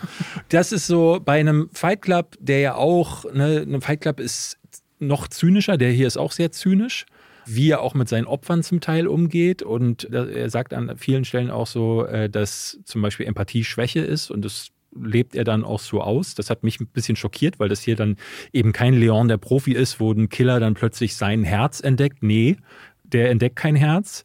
Der hat nur sich im Sinn und seine Ziele und das wird straight verfolgt. Er ist aber nicht so zynisch wie in einem Fight Club. Ihm fehlt so ein bisschen dieser Spannungsansatz von einem Zodiac und es geht ihm auch die emotionale Komponente von sowas wie zum Beispiel Panic Room, wo eben dieses Mutter-Tochter-Verhältnis zumindest noch als Anker war. Das hier ist eher wie, und kann man inhaltlich gar nicht vergleichen, aber von dieser Kühle her, wie The Social Network. Und das hat mich so ein bisschen, das hat mir gefehlt. Es fehlte mir der Anker, weil es ist ja auch kein echtes Psychogramm von, von einem Killer. Ne? Man kann zwar in seinen Kopf gucken, aber dadurch, dass es immer so eine, eine zynische Überhöhung des Charakters gibt, weil er ja auch in einem Voice-Over immer wieder über sich spricht und das Ganze auch mit ein bisschen Selbsthumor aufgreift, man kann in die Figur nicht gucken. Dadurch ist es hier keine Charakterstudie, ja. Äh, sondern wirklich eben nur, wie du sagst, als würde man bei einer Operation zugucken, was auf technischem Niveau allerhöchstes Kino ist, aber das war's dann irgendwie. Ich fand es richtig gut. Ich weiß jetzt nicht, ob eben drum oder genau nicht muss ich wirklich dazu sagen, wir haben kurz davor einen extrem emotionalen Film ja. gesehen, mit extrem tiefer Charakterschreibe, ja. zweieinhalb Stunden lang. Und ich für mich will nicht immer ausschließen, dass das eine sich bei nur 20 Minuten Pause dazwischen auch ein bisschen vielleicht auf das andere mit auswirkt. Vom Gefühl her, ich habe das genau gebraucht danach, ehrlicherweise. Nicht nochmal, nicht nochmal herabsteigen gut, ja. zu müssen in eine Seele. Das tat gut. Aber wenn ich den aufwiegen müsste gegen Anatomie eines Falls oder äh, Anatomie of a Third, Anatomie eines Falls hat mit mir sehr viel mehr gemacht. Ne? Obwohl das natürlich ein sehr viel ne, von der Machart, von der Inszenierungs. Ja, dann beides geht es vielleicht um Mörder oder nicht? Oder nicht? Ja. Aber trotzdem muss man sagen, ne, wenn der auf Netflix aufschlägt, gucken. Einfach um einem Regisseur zuzuschauen, der seit einfach auf, ich will gar nicht sagen, auf der Höhe seines Schaffens ist. Das ist der nicht erst seit gestern, aber das ist der wahrscheinlich präziseste Film, den er je gemacht hat. Auf jeden Fall einfach sehr, sehr gut, dass richtig gute Filme jetzt hier nach und nach ins Kino ja. kommen. Der startet bald im Kino, ich glaube kommende Woche und ansonsten dann auf Netflix. Das ist ja ein Netflix-Film, der in Im November, glaube ich, präsentiert worden ist. November kommt der, glaube ich. Ja, wollen wir zur Community kommen? Kommen wir zur Community. Ich habe letzte Woche übrigens noch einiges an Lob für meinen Alice Weidel-Spruch bekommen, den du völlig überhört hattest im Podcast. Ich habe das gelesen und dachte so, was hast denn du für einen Spruch gesagt? Du hast über irgendeine Frau geredet äh, von einem deiner absurden Filme, die andere bestraft, mit Hakenkreuz rumrennt am Arm. Ja. Ähm, ach so, Ilsa. Ja, da meinte ich irgendwann so zwischendurch so klein, so, ach, das erinnert mich an Alice Weidel. So. Ilsa im Bann des Ölscheiß. Ich habe ja. nochmal geschaut. Ich meinte dann so, das klingt so, als würde so von Alice Weidel reden. Und und äh, ja, das hat wohl für ein bisschen Amüsement gesorgt. Ja. Okay, okay, okay, David, bist bereit? Ich habe Seichtes, ich habe Umfangreicheres zu beantworten. Unterschiedliche Dinge. Äh, fangen wir mal einfach an. Richie fragt, wie viele Filme schaut ihr eigentlich so im Monat, im Jahr ungefähr? Würde mich echt mal interessieren. Feiere euch und freue mich auf viele weitere Folgen. Ich habe die Tage mal geschaut, weil du kannst ja bei Letterboxd mhm. äh, in die Statistiken gehen und da sieht man dann sehr konkret, wie viele Reviews hast du geschrieben, wie viele Filme gesehen. Ich bin jetzt bei, mit den Filmen, die wir diese Woche gesehen haben, knapp 150. Mein Rekord in den letzten Jahren war im Jahr 2021. Da war ich bei 166 Filmen. Okay. Und das sind dann aber nur die neuen Sachen. Und, ja, nicht, und, die, die, und keine Serien. Aber alles, was ich so neu bespreche und dementsprechend neu war, komme ich im Schnitt auch so auf 140 bis 150 im Jahr. Also meist so 12 pro Monat, manchmal mehr, manchmal weniger. Und dann gucke ich, glaube ich, noch mal ein paar mehr Serien als du übers Jahr verteilt. Ja, das ist, was da rauskommt. Da schließt sich nämlich die Frage von Patrick gleich noch an. Zahlt ihr eigentlich noch ab und zu für Kinotickets oder werdet ihr immer eingeladen? Zum Beispiel, wenn ihr mal spontan ins Kino geht, falls das vorkommt. Aber ist nicht schon. Es hören ja nicht immer alle alles, ja, ja. deswegen ganz kurz, äh, wir gehen zur Pressevorführung, dementsprechend äh, zahlen wir so gut wie nie. Und ansonsten, wenn ich jetzt persönlich gehe, ist es meist nur so ein Hey oder ich komme wohin und dann. David kümmert sich. Also er könnte sich darum kümmern, macht er meist aber nicht, sondern zahlt dann sein Ticket. Auch fein. Also wenn wir, glaube ich, wollten, müssten wir nicht. Wir sind da ein bisschen unterschiedlich veranlagt. Vielleicht antworten, ja, so. Ich habe da meist irgendwelche äh, befreundeten Theaterleiter, die sagen, klar, komm vorbei hier.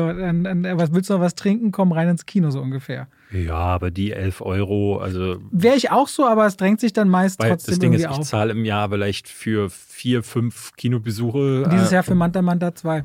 Ja. Wo übrigens ganz viele Leute gesagt hatten, ich habe ja vor der Kamera dann die Kinokarte zerrissen den könne und dann gesagt, ja, ich kann es ja von der Steuer abreißen, äh, äh absetzen. Abreißen, ist auch gut. Absetzen. Und ich hatte natürlich noch eine Rechnung davon, sonst hätte ich doch die Karte nicht zerrissen. Ich lasse mir doch nicht nehmen, die 11 Euro von der Steuer abzusetzen. Janine schreibt, wie integriert ihr das Filmeschauen in euren Familienalltag? Sitzt ihr abends allein in einem Nebenzimmer, wenn eure Frauen auf dem Film keine Lust haben oder schaut ihr tagsüber eher beruflich? Wir haben die Woche jetzt vier, dreimal, also Montag, Dienstag, Mittwoch um 10 geschaut und gestern nochmal 12.30 Uhr. Das heißt eher ganz normal in einem Tag, wo jetzt die meisten Leute wahrscheinlich, die arbeiten gehen, den Arbeitsrhythmus haben und dann halt ab und zu außerhalb abends oder zusammen Serien. Er hört das ja bei David auch, ne? Wenn er sagt, so, hat er mit Kali zusammengeschaut oder ich meinte jetzt, oh, ich werde heute Abend mal hier Haus Ascher mit Gina anfangen, wenn dir es nicht zu gruselig ist. Und dann gucken wir dann zusammen, also wie es passt. Ich würde manchmal gerne alleine gucken, aber Kali möchte das dann nicht weil es ist auf jeden Fall besser alleine zu schauen, muss ich sagen. Gerade weil Kali ist jemand, die ist sie ist einfach ein wahnsinnig rastloser Mensch.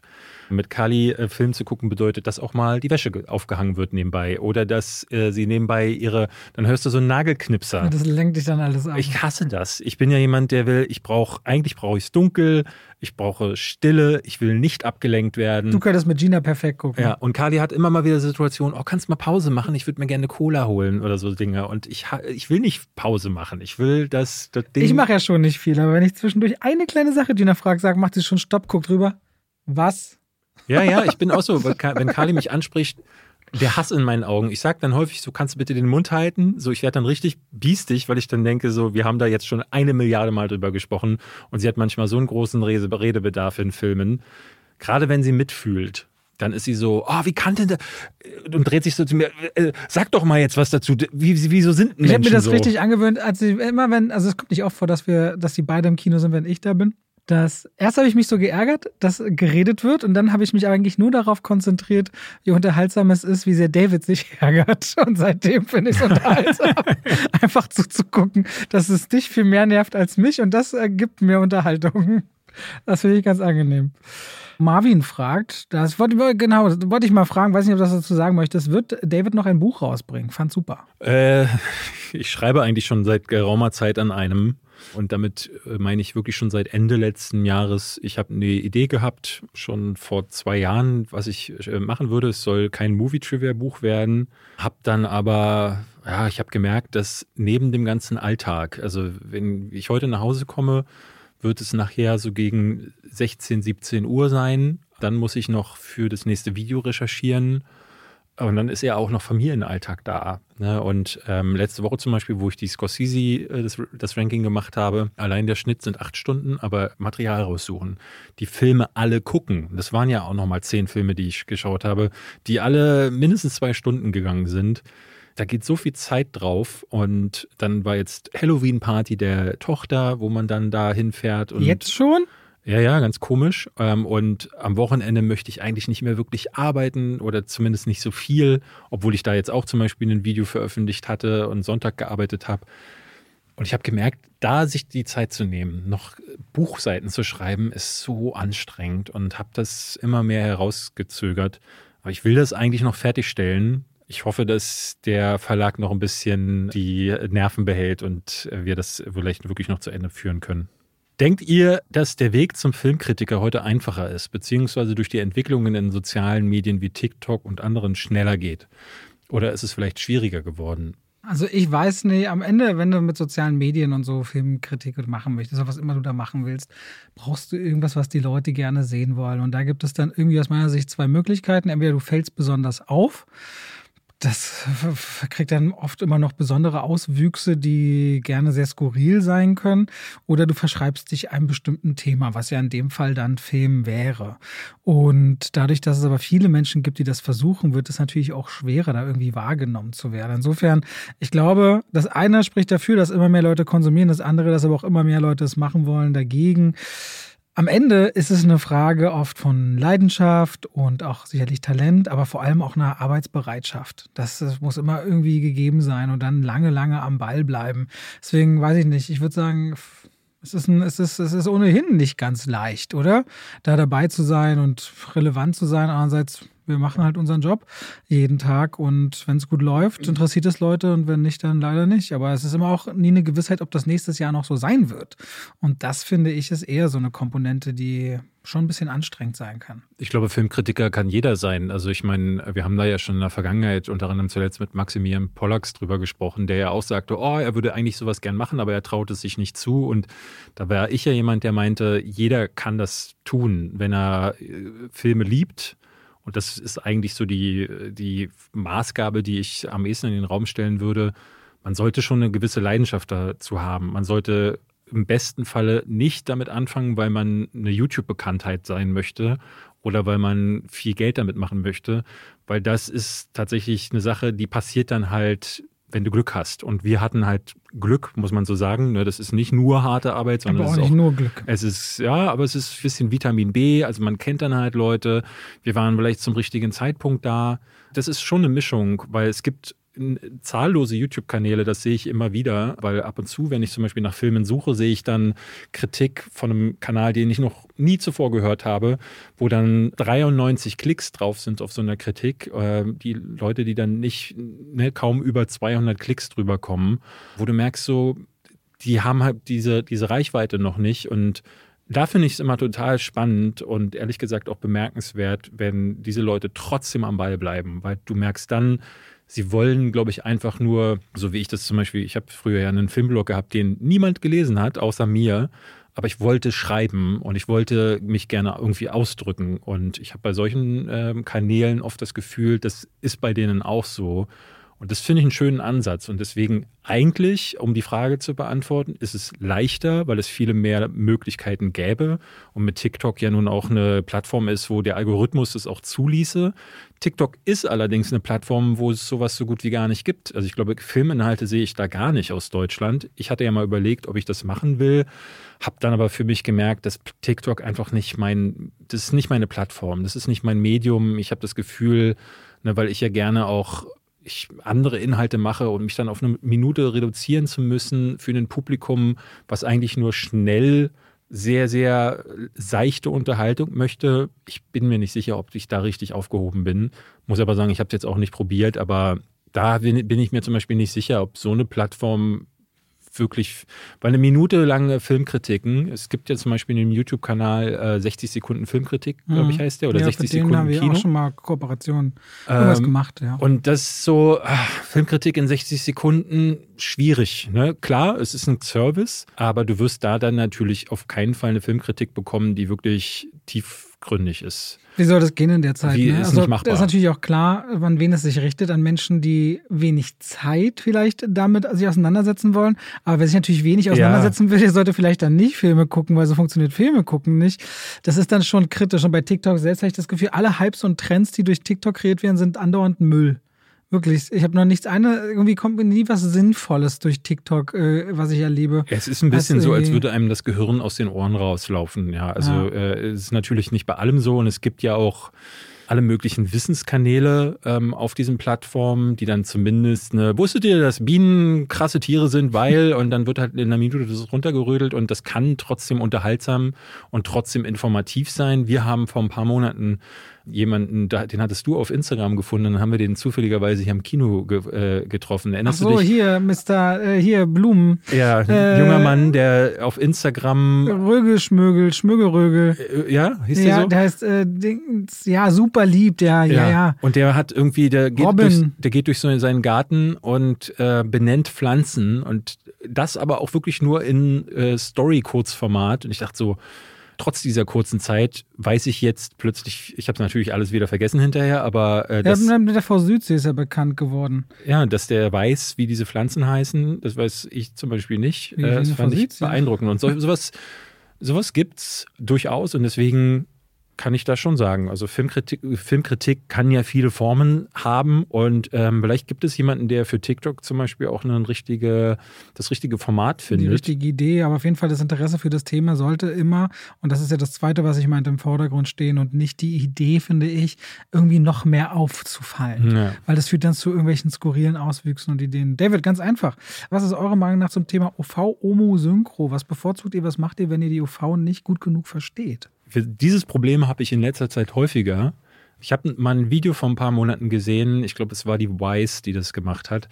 Äh, da ging es darum, warum Filme immer schlechter zu äh, verstehen sind. Und äh, ich muss sagen, ich habe es nicht mehr im Hinterkopf, aber ich glaube, es lag daran, dass die Abmischung für die Filme auf den Streamern nicht gut ist. Die ist oftmals nicht äh, so abgestimmt, dass die dafür sorgt, dass ich zumindest, wir haben zum Beispiel ein sehr großes Wohnzimmer und was ich gemerkt habe, ich brauche mittlerweile bei englischen Filmen, wenn wir im Wohnzimmer sitzen, ausschließlich Untertitel, weil ich verstehe die Filme nicht mehr. Kali Englische Untertitel? Genau. Äh, wir gucken die Filme immer englisch und dann schalte ich im Wohnzimmer immer die englischen Untertitel an. Gucke ich in meinem Zimmer, wo ich wirklich nur wenige Meter von meinem Fernseher entfernt bin, brauche ich keine Untertitel, weil ich das dann äh, sehr gut verstehe. Zum Beispiel The Burial, Tommy Lee Jones, ähm, legendär dafür für seine schwurbelige Aussprache, wohingegen Jamie Foxx dann diesen ähm, Slang, so ein bisschen diesen Slang dann hat und da kam ich komplett ins Straucheln, weil ich es. Habt ihr im Wohnzimmer? Vorhänge? Nee. Teppich? Nee.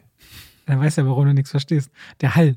Der ja. Hall, hohe Decken, das ist der Hall ja hohe so Decken, extrem. Genau, ja, ja, Der Hall ist extrem und ich, aber diese Abmischung der, der Inhalte, die kommt noch ein bisschen dazu ja. und äh, das hat dazu geführt, dass ich solche Aber generell Sachen immer Originalversion, ja. Ne, wenn es geht, Originalversion. Bei manchen Filmen, wenn jetzt zum Beispiel, wir haben ja über Dump Money geredet, ne, wenn es einem dann, man auch die Fachbegriffe dann wegfallen. Vielleicht auch da Untertitel, aber auch, wir hatten jetzt, wie gesagt, Anatomie eines Falls gesehen, den haben wir dann zum Beispiel Französisch, Englisch mit Deutsch deutschem Untertitel gehabt im Kino. Da können wir es uns ja öfter nicht aussuchen bei Pressevorführungen. Also immer Englisch, Englisch. Oder wenn es für mich nicht Englisch ist und irgendeine andere Fremdsprache, nehme ich die deutschen Untertitel dazu. Mhm. Und Deutsch nur in Deutschland. Einzige Ausnahme sind bei mir die Simpsons. Die gucke ich auf Deutsch, weil ich damit groß geworden bin. Das ist bei mir genauso. Und ich muss sagen, einen Terminator 2 gucke ich zum Beispiel auch viel lieber auf Deutsch, weil ich äh, und, das, ja. weil die deutsche Synchro davon ist, äh, hat sich so in meinen Kopf gebrannt. Und ich finde, Ani im englischen Original ist ja. auch ein bisschen schwierig. Bud Spencer und Terence Hill, natürlich Deutsch. Ja, klar, aber Italienisch wäre auch eh nicht machbar. Ja, ansonsten gibt es da noch so ein Forrest paar. Forrest Gump ist noch ein Film, den ich äh, lieber auf Deutsch gucke, weil ich dieses Jenny. Dieses Dümmliche, das er im Englischen noch viel mehr hat, das mag ich nicht so sehr. Deswegen, das ist einer der wenigen, die ich. Da, weißt du, wie er damals darauf gekommen ist, den so zu sprechen? Ich glaube, das habe ich mal in einem Trivia erzählt. Ja, ja mit dem Jungen, den der, er, der, der Junge, der den Jungen der spielt. Der Junge, der ihn in Jung spielt. Der das G ausspricht. Der spricht äh, nämlich so. und das hat er sich dann während des Castings so abgeholt. Ah, alles klar. Und damit schalten wir raus aus dem Podcast und rein in die Werbung. David. Ich trinke noch. David. ja. David. Ja. Wir ja. haben gerade über was gesprochen. Du hast gesagt, oh, du tust dich so schwer damit, ne?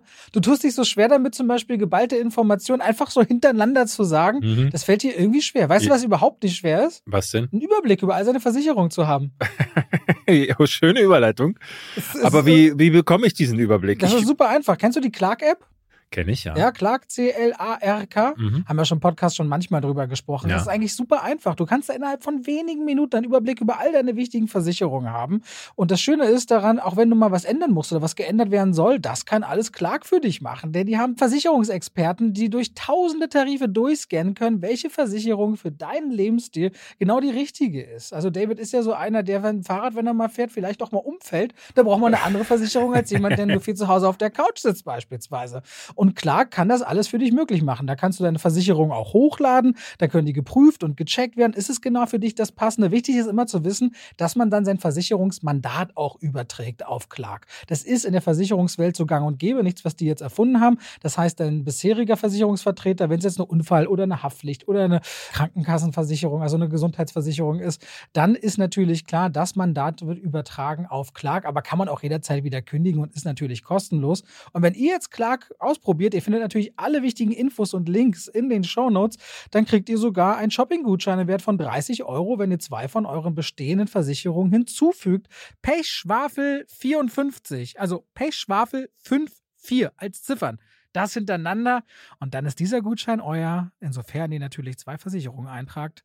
Und das könnt ihr natürlich dann verwenden oder diesen Gutschein für Apple, für Ikea, für Amazon, whatever ihr gerne wollt und braucht. Und Clark ist da ein ganz einfacher Begleiter, um bestens abgesichert zu sein. David? Hast du Lust, mal drüber zu schauen? Weil dein Lebensstil, der könnte ja bestimmte Versicherungen nach sich ziehen. ich glaube, ich mache das mal, Robert. Danke für den Tipp. Bei welcher App? Bei Clark. Ganz einfach. Vielen Dank und damit schalten wir raus aus der Werbung zurück in den Podcast. Dark Sonar fragt, glaubt ihr, man sollte Marken wie eben aktuell Exorzist einfach generell liegen lassen? Oder glaubt ihr, dass man aus diesen Horrorklassikern wirklich noch etwas Neues draus machen kann? Ich glaube, so funktioniert die menschliche Psyche ja eigentlich nicht. Du hast ein einzigartiges Ereignis gehabt und es soll auch so bleiben. Und wann immer das jemand antastet, sind deine Erwartungshaltung A zu hoch, die man nicht mehr gerecht werden kann. Und B, das ergibt dann auch immer auch rückwirkend so einen Beigeschmack, dass es nicht mehr für alleine steht.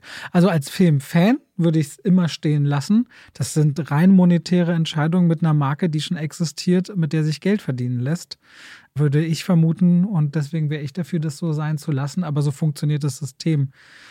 Naja, Film ich, leider nicht. Ja, ich bin da immer so, ähm, das ist ein schwieriges Ding. Ich muss sagen, ich glaube, ich hätte vor vielen Jahren, vor 20 wahrscheinlich, das noch anders beantwortet, weil ich gesagt hätte, ich will einfach mehr davon. Aber ich meine es auch mit dem großen Abstand, ne? Ja, ja. Also wenn jetzt äh, A Quiet Place 3 kommt, es gab zwei, ne? Drei ja. gibt's noch nicht. So, dann bin ich offen, weil das ist noch ein Franchise, was aktuell läuft. Ja, wobei ich da sagen muss, jetzt ein drittes Mal nochmal dasselbe zu machen, wäre. Na, Day One kommt ja als Teil 3, ne? Genau, aber es ist halt ein Prequel. Was werden die da jetzt großartig anders erzählen? Klar, sie können die Invasion direkt zeigen. Ich sag dann ehrlicherweise immer, Teil 1 war richtig stark, Teil 2 war richtig stark. Bring mir einen guten Film. Dann ist, dann ist gut. Ja, der, der kann auch gut genug sein, aber die müssen dann schon dafür sorgen, dass die Inhalte neu verwoben werden. Ich erinnere mich an äh, Escape Room. Da mochte ich den ersten tatsächlich ja. sehr gern. Der zweite hat dann aber im Grunde nochmal dasselbe gemacht und ein Element, was den ersten Escape Room für mich so gut gemacht hat, war, dass am Ende die Frage stand, was steckt denn jetzt dahinter? Das war dann aufgelöst und der zweite hatte dieses Mysterium nicht mehr. Und damit ging ein großer äh, Effekt des äh, ersten Teils verloren. Und schon war der zweite dann eben nicht mehr so gut. Und das ist, glaube ich, immer so ein Ding. Äh, ich hatte jetzt gestern gesehen, die, dass sie es tatsächlich machen, nämlich es kommen ja einige Fortsetzungen zu ganz alten Sachen.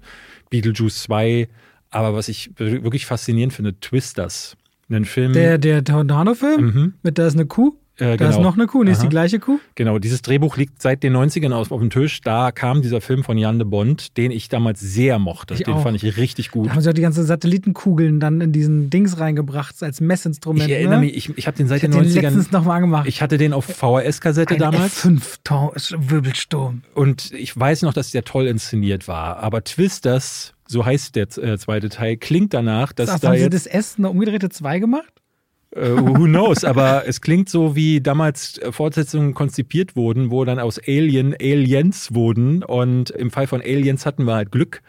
Aber wir haben auch häufig halt eben kein Glück gehabt. Und wir sind ja jetzt an einem Punkt in der Filmgeschichte, wo wir, ne, ich glaube, als Episode, was, was, was war es, sieben rauskam. Ja.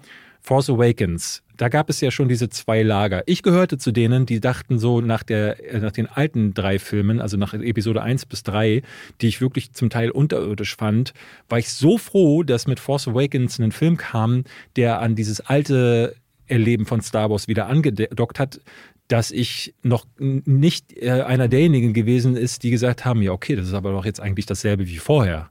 Ne, weil im Grunde war Force Awakens einfach ein Rehash, der äh, so sehr Risiken vermieden hat, damit man die Fanbase beglückt, dass halt sich viele darum betrogen gefühlt haben. Und dann gab es die anderen, die sagten, ja, aber genau das wollte ich. Und ich glaube, das ist halt ein großes Problem, weil das viel mit persönlichem Geschmack zu tun hat. Aber ich glaube, dadurch, dass so viele das gerade machen, sind immer mehr Leute auf diesem Punkt, dass sie sagen, ey, dann mach doch jetzt mal was Neues. Und äh, jetzt mal ganz konkret auf der Exorzist bezogen ich hätte mich zum Beispiel gefreut, Exorzistengeschichten gibt es zuhauf und tausende Filme, wenn sie zum Beispiel einen Schritt weitergegangen wären und mal gesagt hätten, weil sie hier sind sie wieder daran gegangen, was war im ersten Teil? Ein Mädchen liegt im Bett und ist besessen.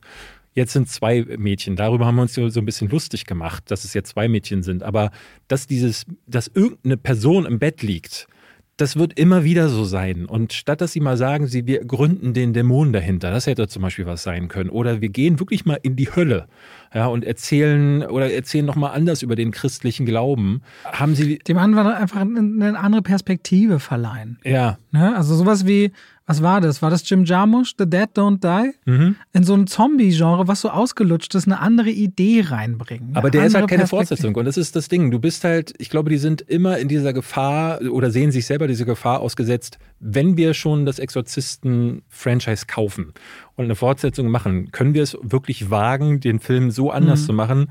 Und ich glaube, das ist ein Film hier, der, das Original ist so groß, das ist, hat so einen Status, dass du es nur falsch machen kannst, wenn du es genauso machst.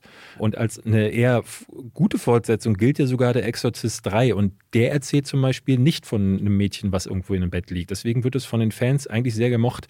Ich will nur mal ein Beispiel nennen. Ich habe jetzt dieser Tage ähm, Mortal Kombat Legends gesehen. Ich habe da vor zwei Jahren, glaube ich, mal drüber gesprochen. Mortal Kombat Legends ist so eine Animationsreihe von Warner Brothers, die sie zusätzlich zu diesem Kinofilm, der vor zwei Jahren nicht in die Kinos kam, äh, sondern auf den Streamern abgeladen wurde. Ihr erinnert euch vielleicht noch zum Videospiel. Und in den Videospielen ging es ja immer um diese Turniergeschichte. Die kommen zusammen, die Kämpfer, und prügeln sich dann gegenseitig die Fresse dicht. Im letzten Film ging es dann überraschenderweise mal nicht darum, aber letzten Endes, ob da eine Turniergeschichte war oder nicht, machte keinen Unterschied, weil im Grunde war es dasselbe. Kämpfer kommen zusammen. Jetzt gibt es die Legends-Reihe, diese Animationsreihe, und ich dachte, oh, sie machen mal was Neues, weil die Animationsreihe fing an mit ähm, einem Film über Scorpion. Das ist ja einer der Charaktere von Mortal Kombat.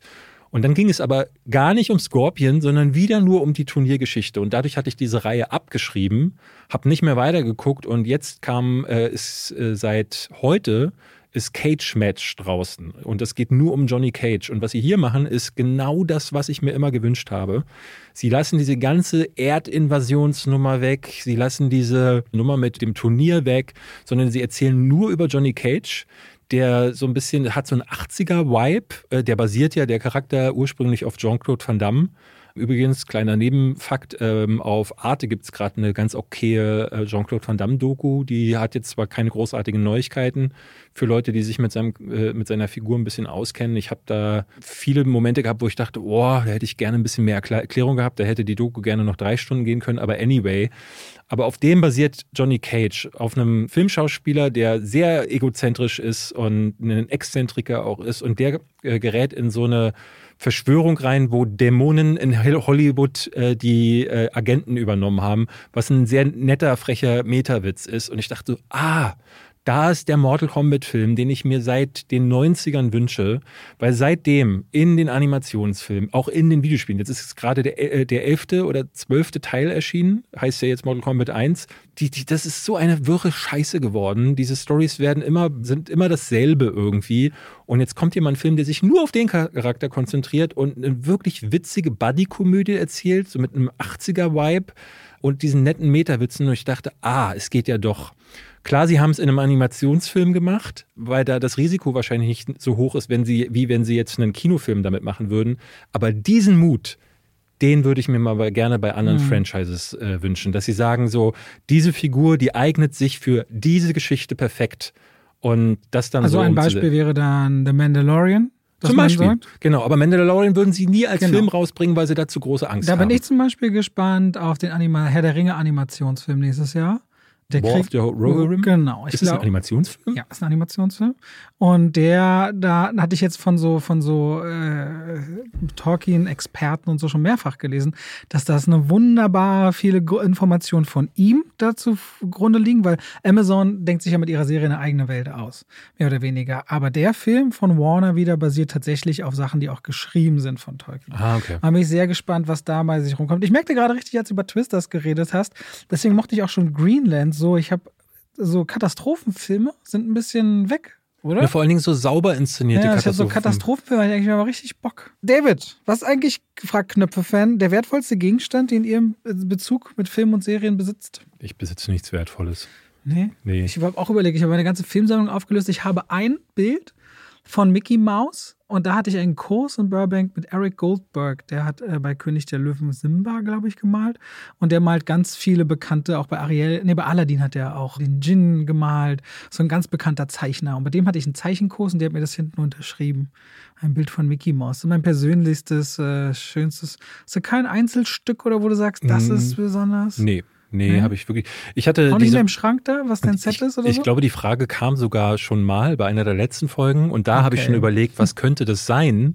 Und habe die Frage dann nicht mit reingenommen, weil ich wirklich gar keine Antwort drauf hatte. Ich bin leider ein sehr geiziger Mensch zu mir selbst, deswegen bin ich keiner, der sich teure Dinge kauft. Dann kauft doch David jetzt mal teure Dinge. Ich, nee, braucht ihr nicht, weil ich kann bin mit dem, was ich habe, sehr und glücklich. Dann kann er sich kaufen, was er. Okay. Ich bin sehr glücklich mit dem, was ich habe. Das ist eine Frage, die eigentlich sich leicht beantworten lässt, aber vielleicht auch nicht. Was müsste sich eurer Meinung nach ändern, dass Special Effects in Filmen wieder besser werden? Ich habe ja. ja letztes Jahr mal ein Video dazu gemacht und wo ich quasi ergründet habe, was ist das Problem dahinter? Und falls ihr das Video gesehen haben sollt, solltet, dann habt ihr vielleicht noch Erinnerung, dass es ein relativ komplexes Thema ist, weil es, sich da viele Dinge greifen ineinander. Ne? Es ist nicht nur die große Arbeitslast, die da gerade da ist. Es ist nicht nur die, ähm, ich hatte da ja am Beispiel von Thor, Love and Thunder zum Beispiel gesagt, dass da mittlerweile bei so einem Film 24 Effektstudios über der ganzen Welt verteilt an dem Film arbeiten.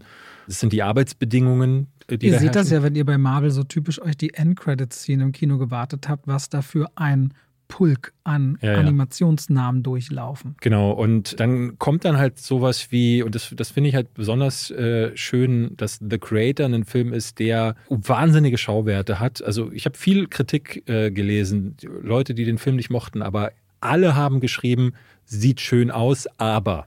Ja, es gibt viele, die konnten sich auch mehr darauf einlassen, aber niemand würde sagen, dass das ein Film ist, dem man nicht die Leidenschaft und Liebe ansieht. Und da ist mit Gareth Edwards jemand da, der zu den wenigen in Hollywood gehört, wie Denis Villeneuve oder auch Michael Bay, muss man ganz ehrlich sagen, die ein gutes Auge für Effekte haben, die das beim Dreh immer mit einplanen und die Effektkünstler auch oft in die Planung mit hineinbeziehen. Und das passiert mittlerweile selten. Gerade so bei den großen Studiodingern, bei DC und Marvel, wird äh, oftmals ein, ja, kann man fast sagen, so ein Regisseur eingesetzt, der wie so ein Strohmann agiert.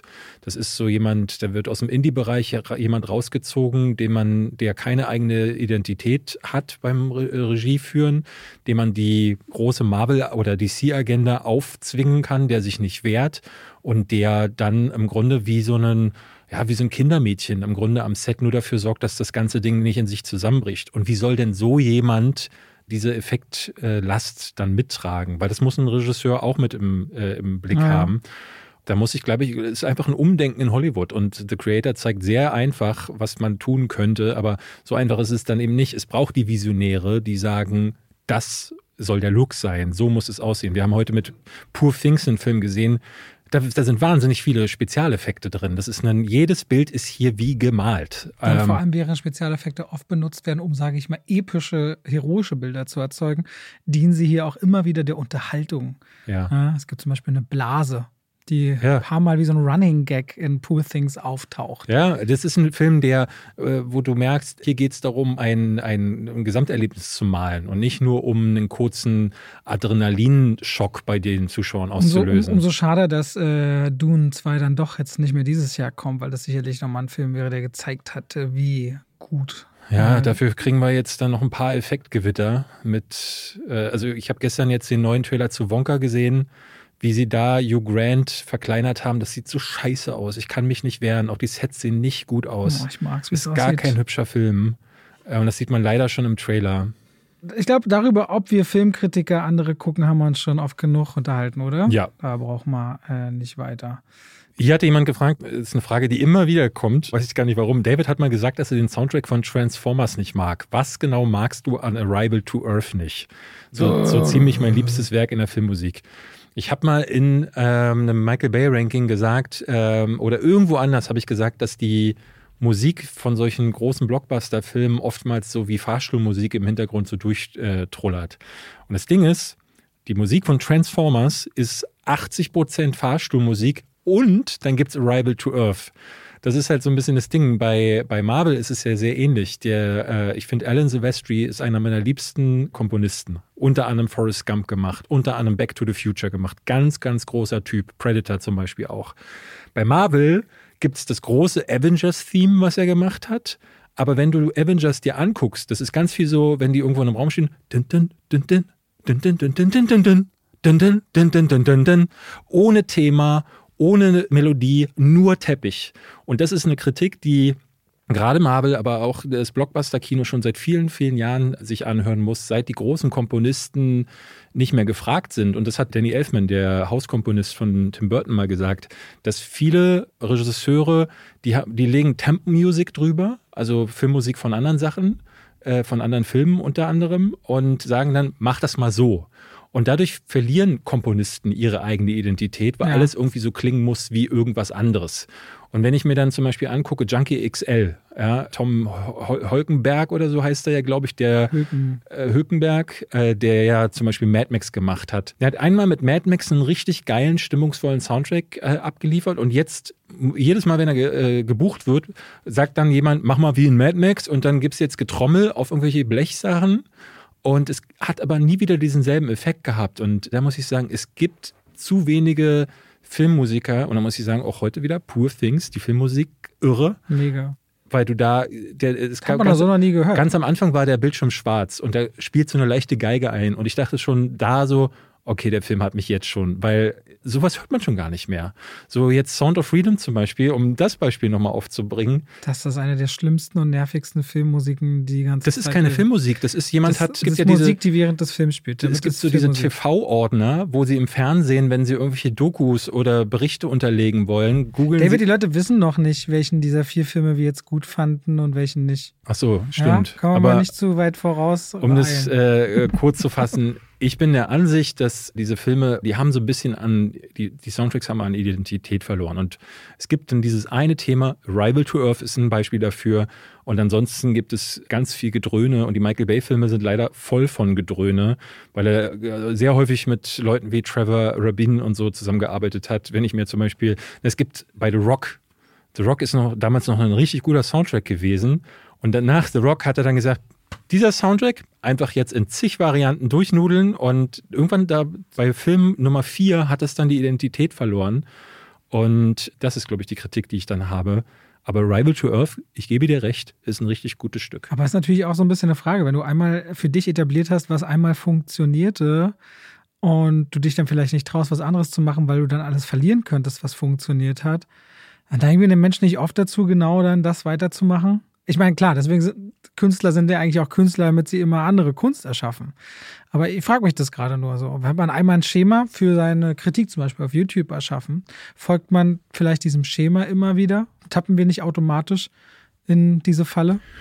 Ja, ich glaube aber, das machen wirklich nur die, es gibt, glaube ich, die Worker. Ich dachte, jetzt sagst du die Lappen. Nee, es gibt die, nee, ich glaube, es gibt die Arbeiter und es ja. gibt die Künstler. Ja. Bei meinen Filmkritiken würde ich jetzt nicht sagen, ich, ich bin kein Künstler. Deswegen werde ich jetzt nicht morgen anfangen, mich neu zu erfinden bei der nächsten Kritik. Aber du hast Aber, auch als Beispielregisseure eher Arbeiter genannt. Genau, es gibt, auch, es gibt ja auch da Arbeiter, bei den, mhm. auch bei den Filmmusikern und es gibt die Künstler. Ich will das nicht zu sehr über einen Kamm scheren, weil auch, einen, auch meine Lieblingskomponisten haben schon Musik abgeliefert, die sich sehr ähnelt, wo man dann das Gefühl hat, das haben sie jetzt aber so schnell abgeliefert, aber das, ich, ich habe schon das Gefühl, dass es immer wieder Leute gibt, die sich neu erfinden wollen und müssen.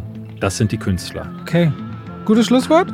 Gutes Schlusswort. Oder zumindest ein Schlusswort. Nächste Woche gibt es ein neues Schlusswort. Bis denn. Tschüss. Tschüss.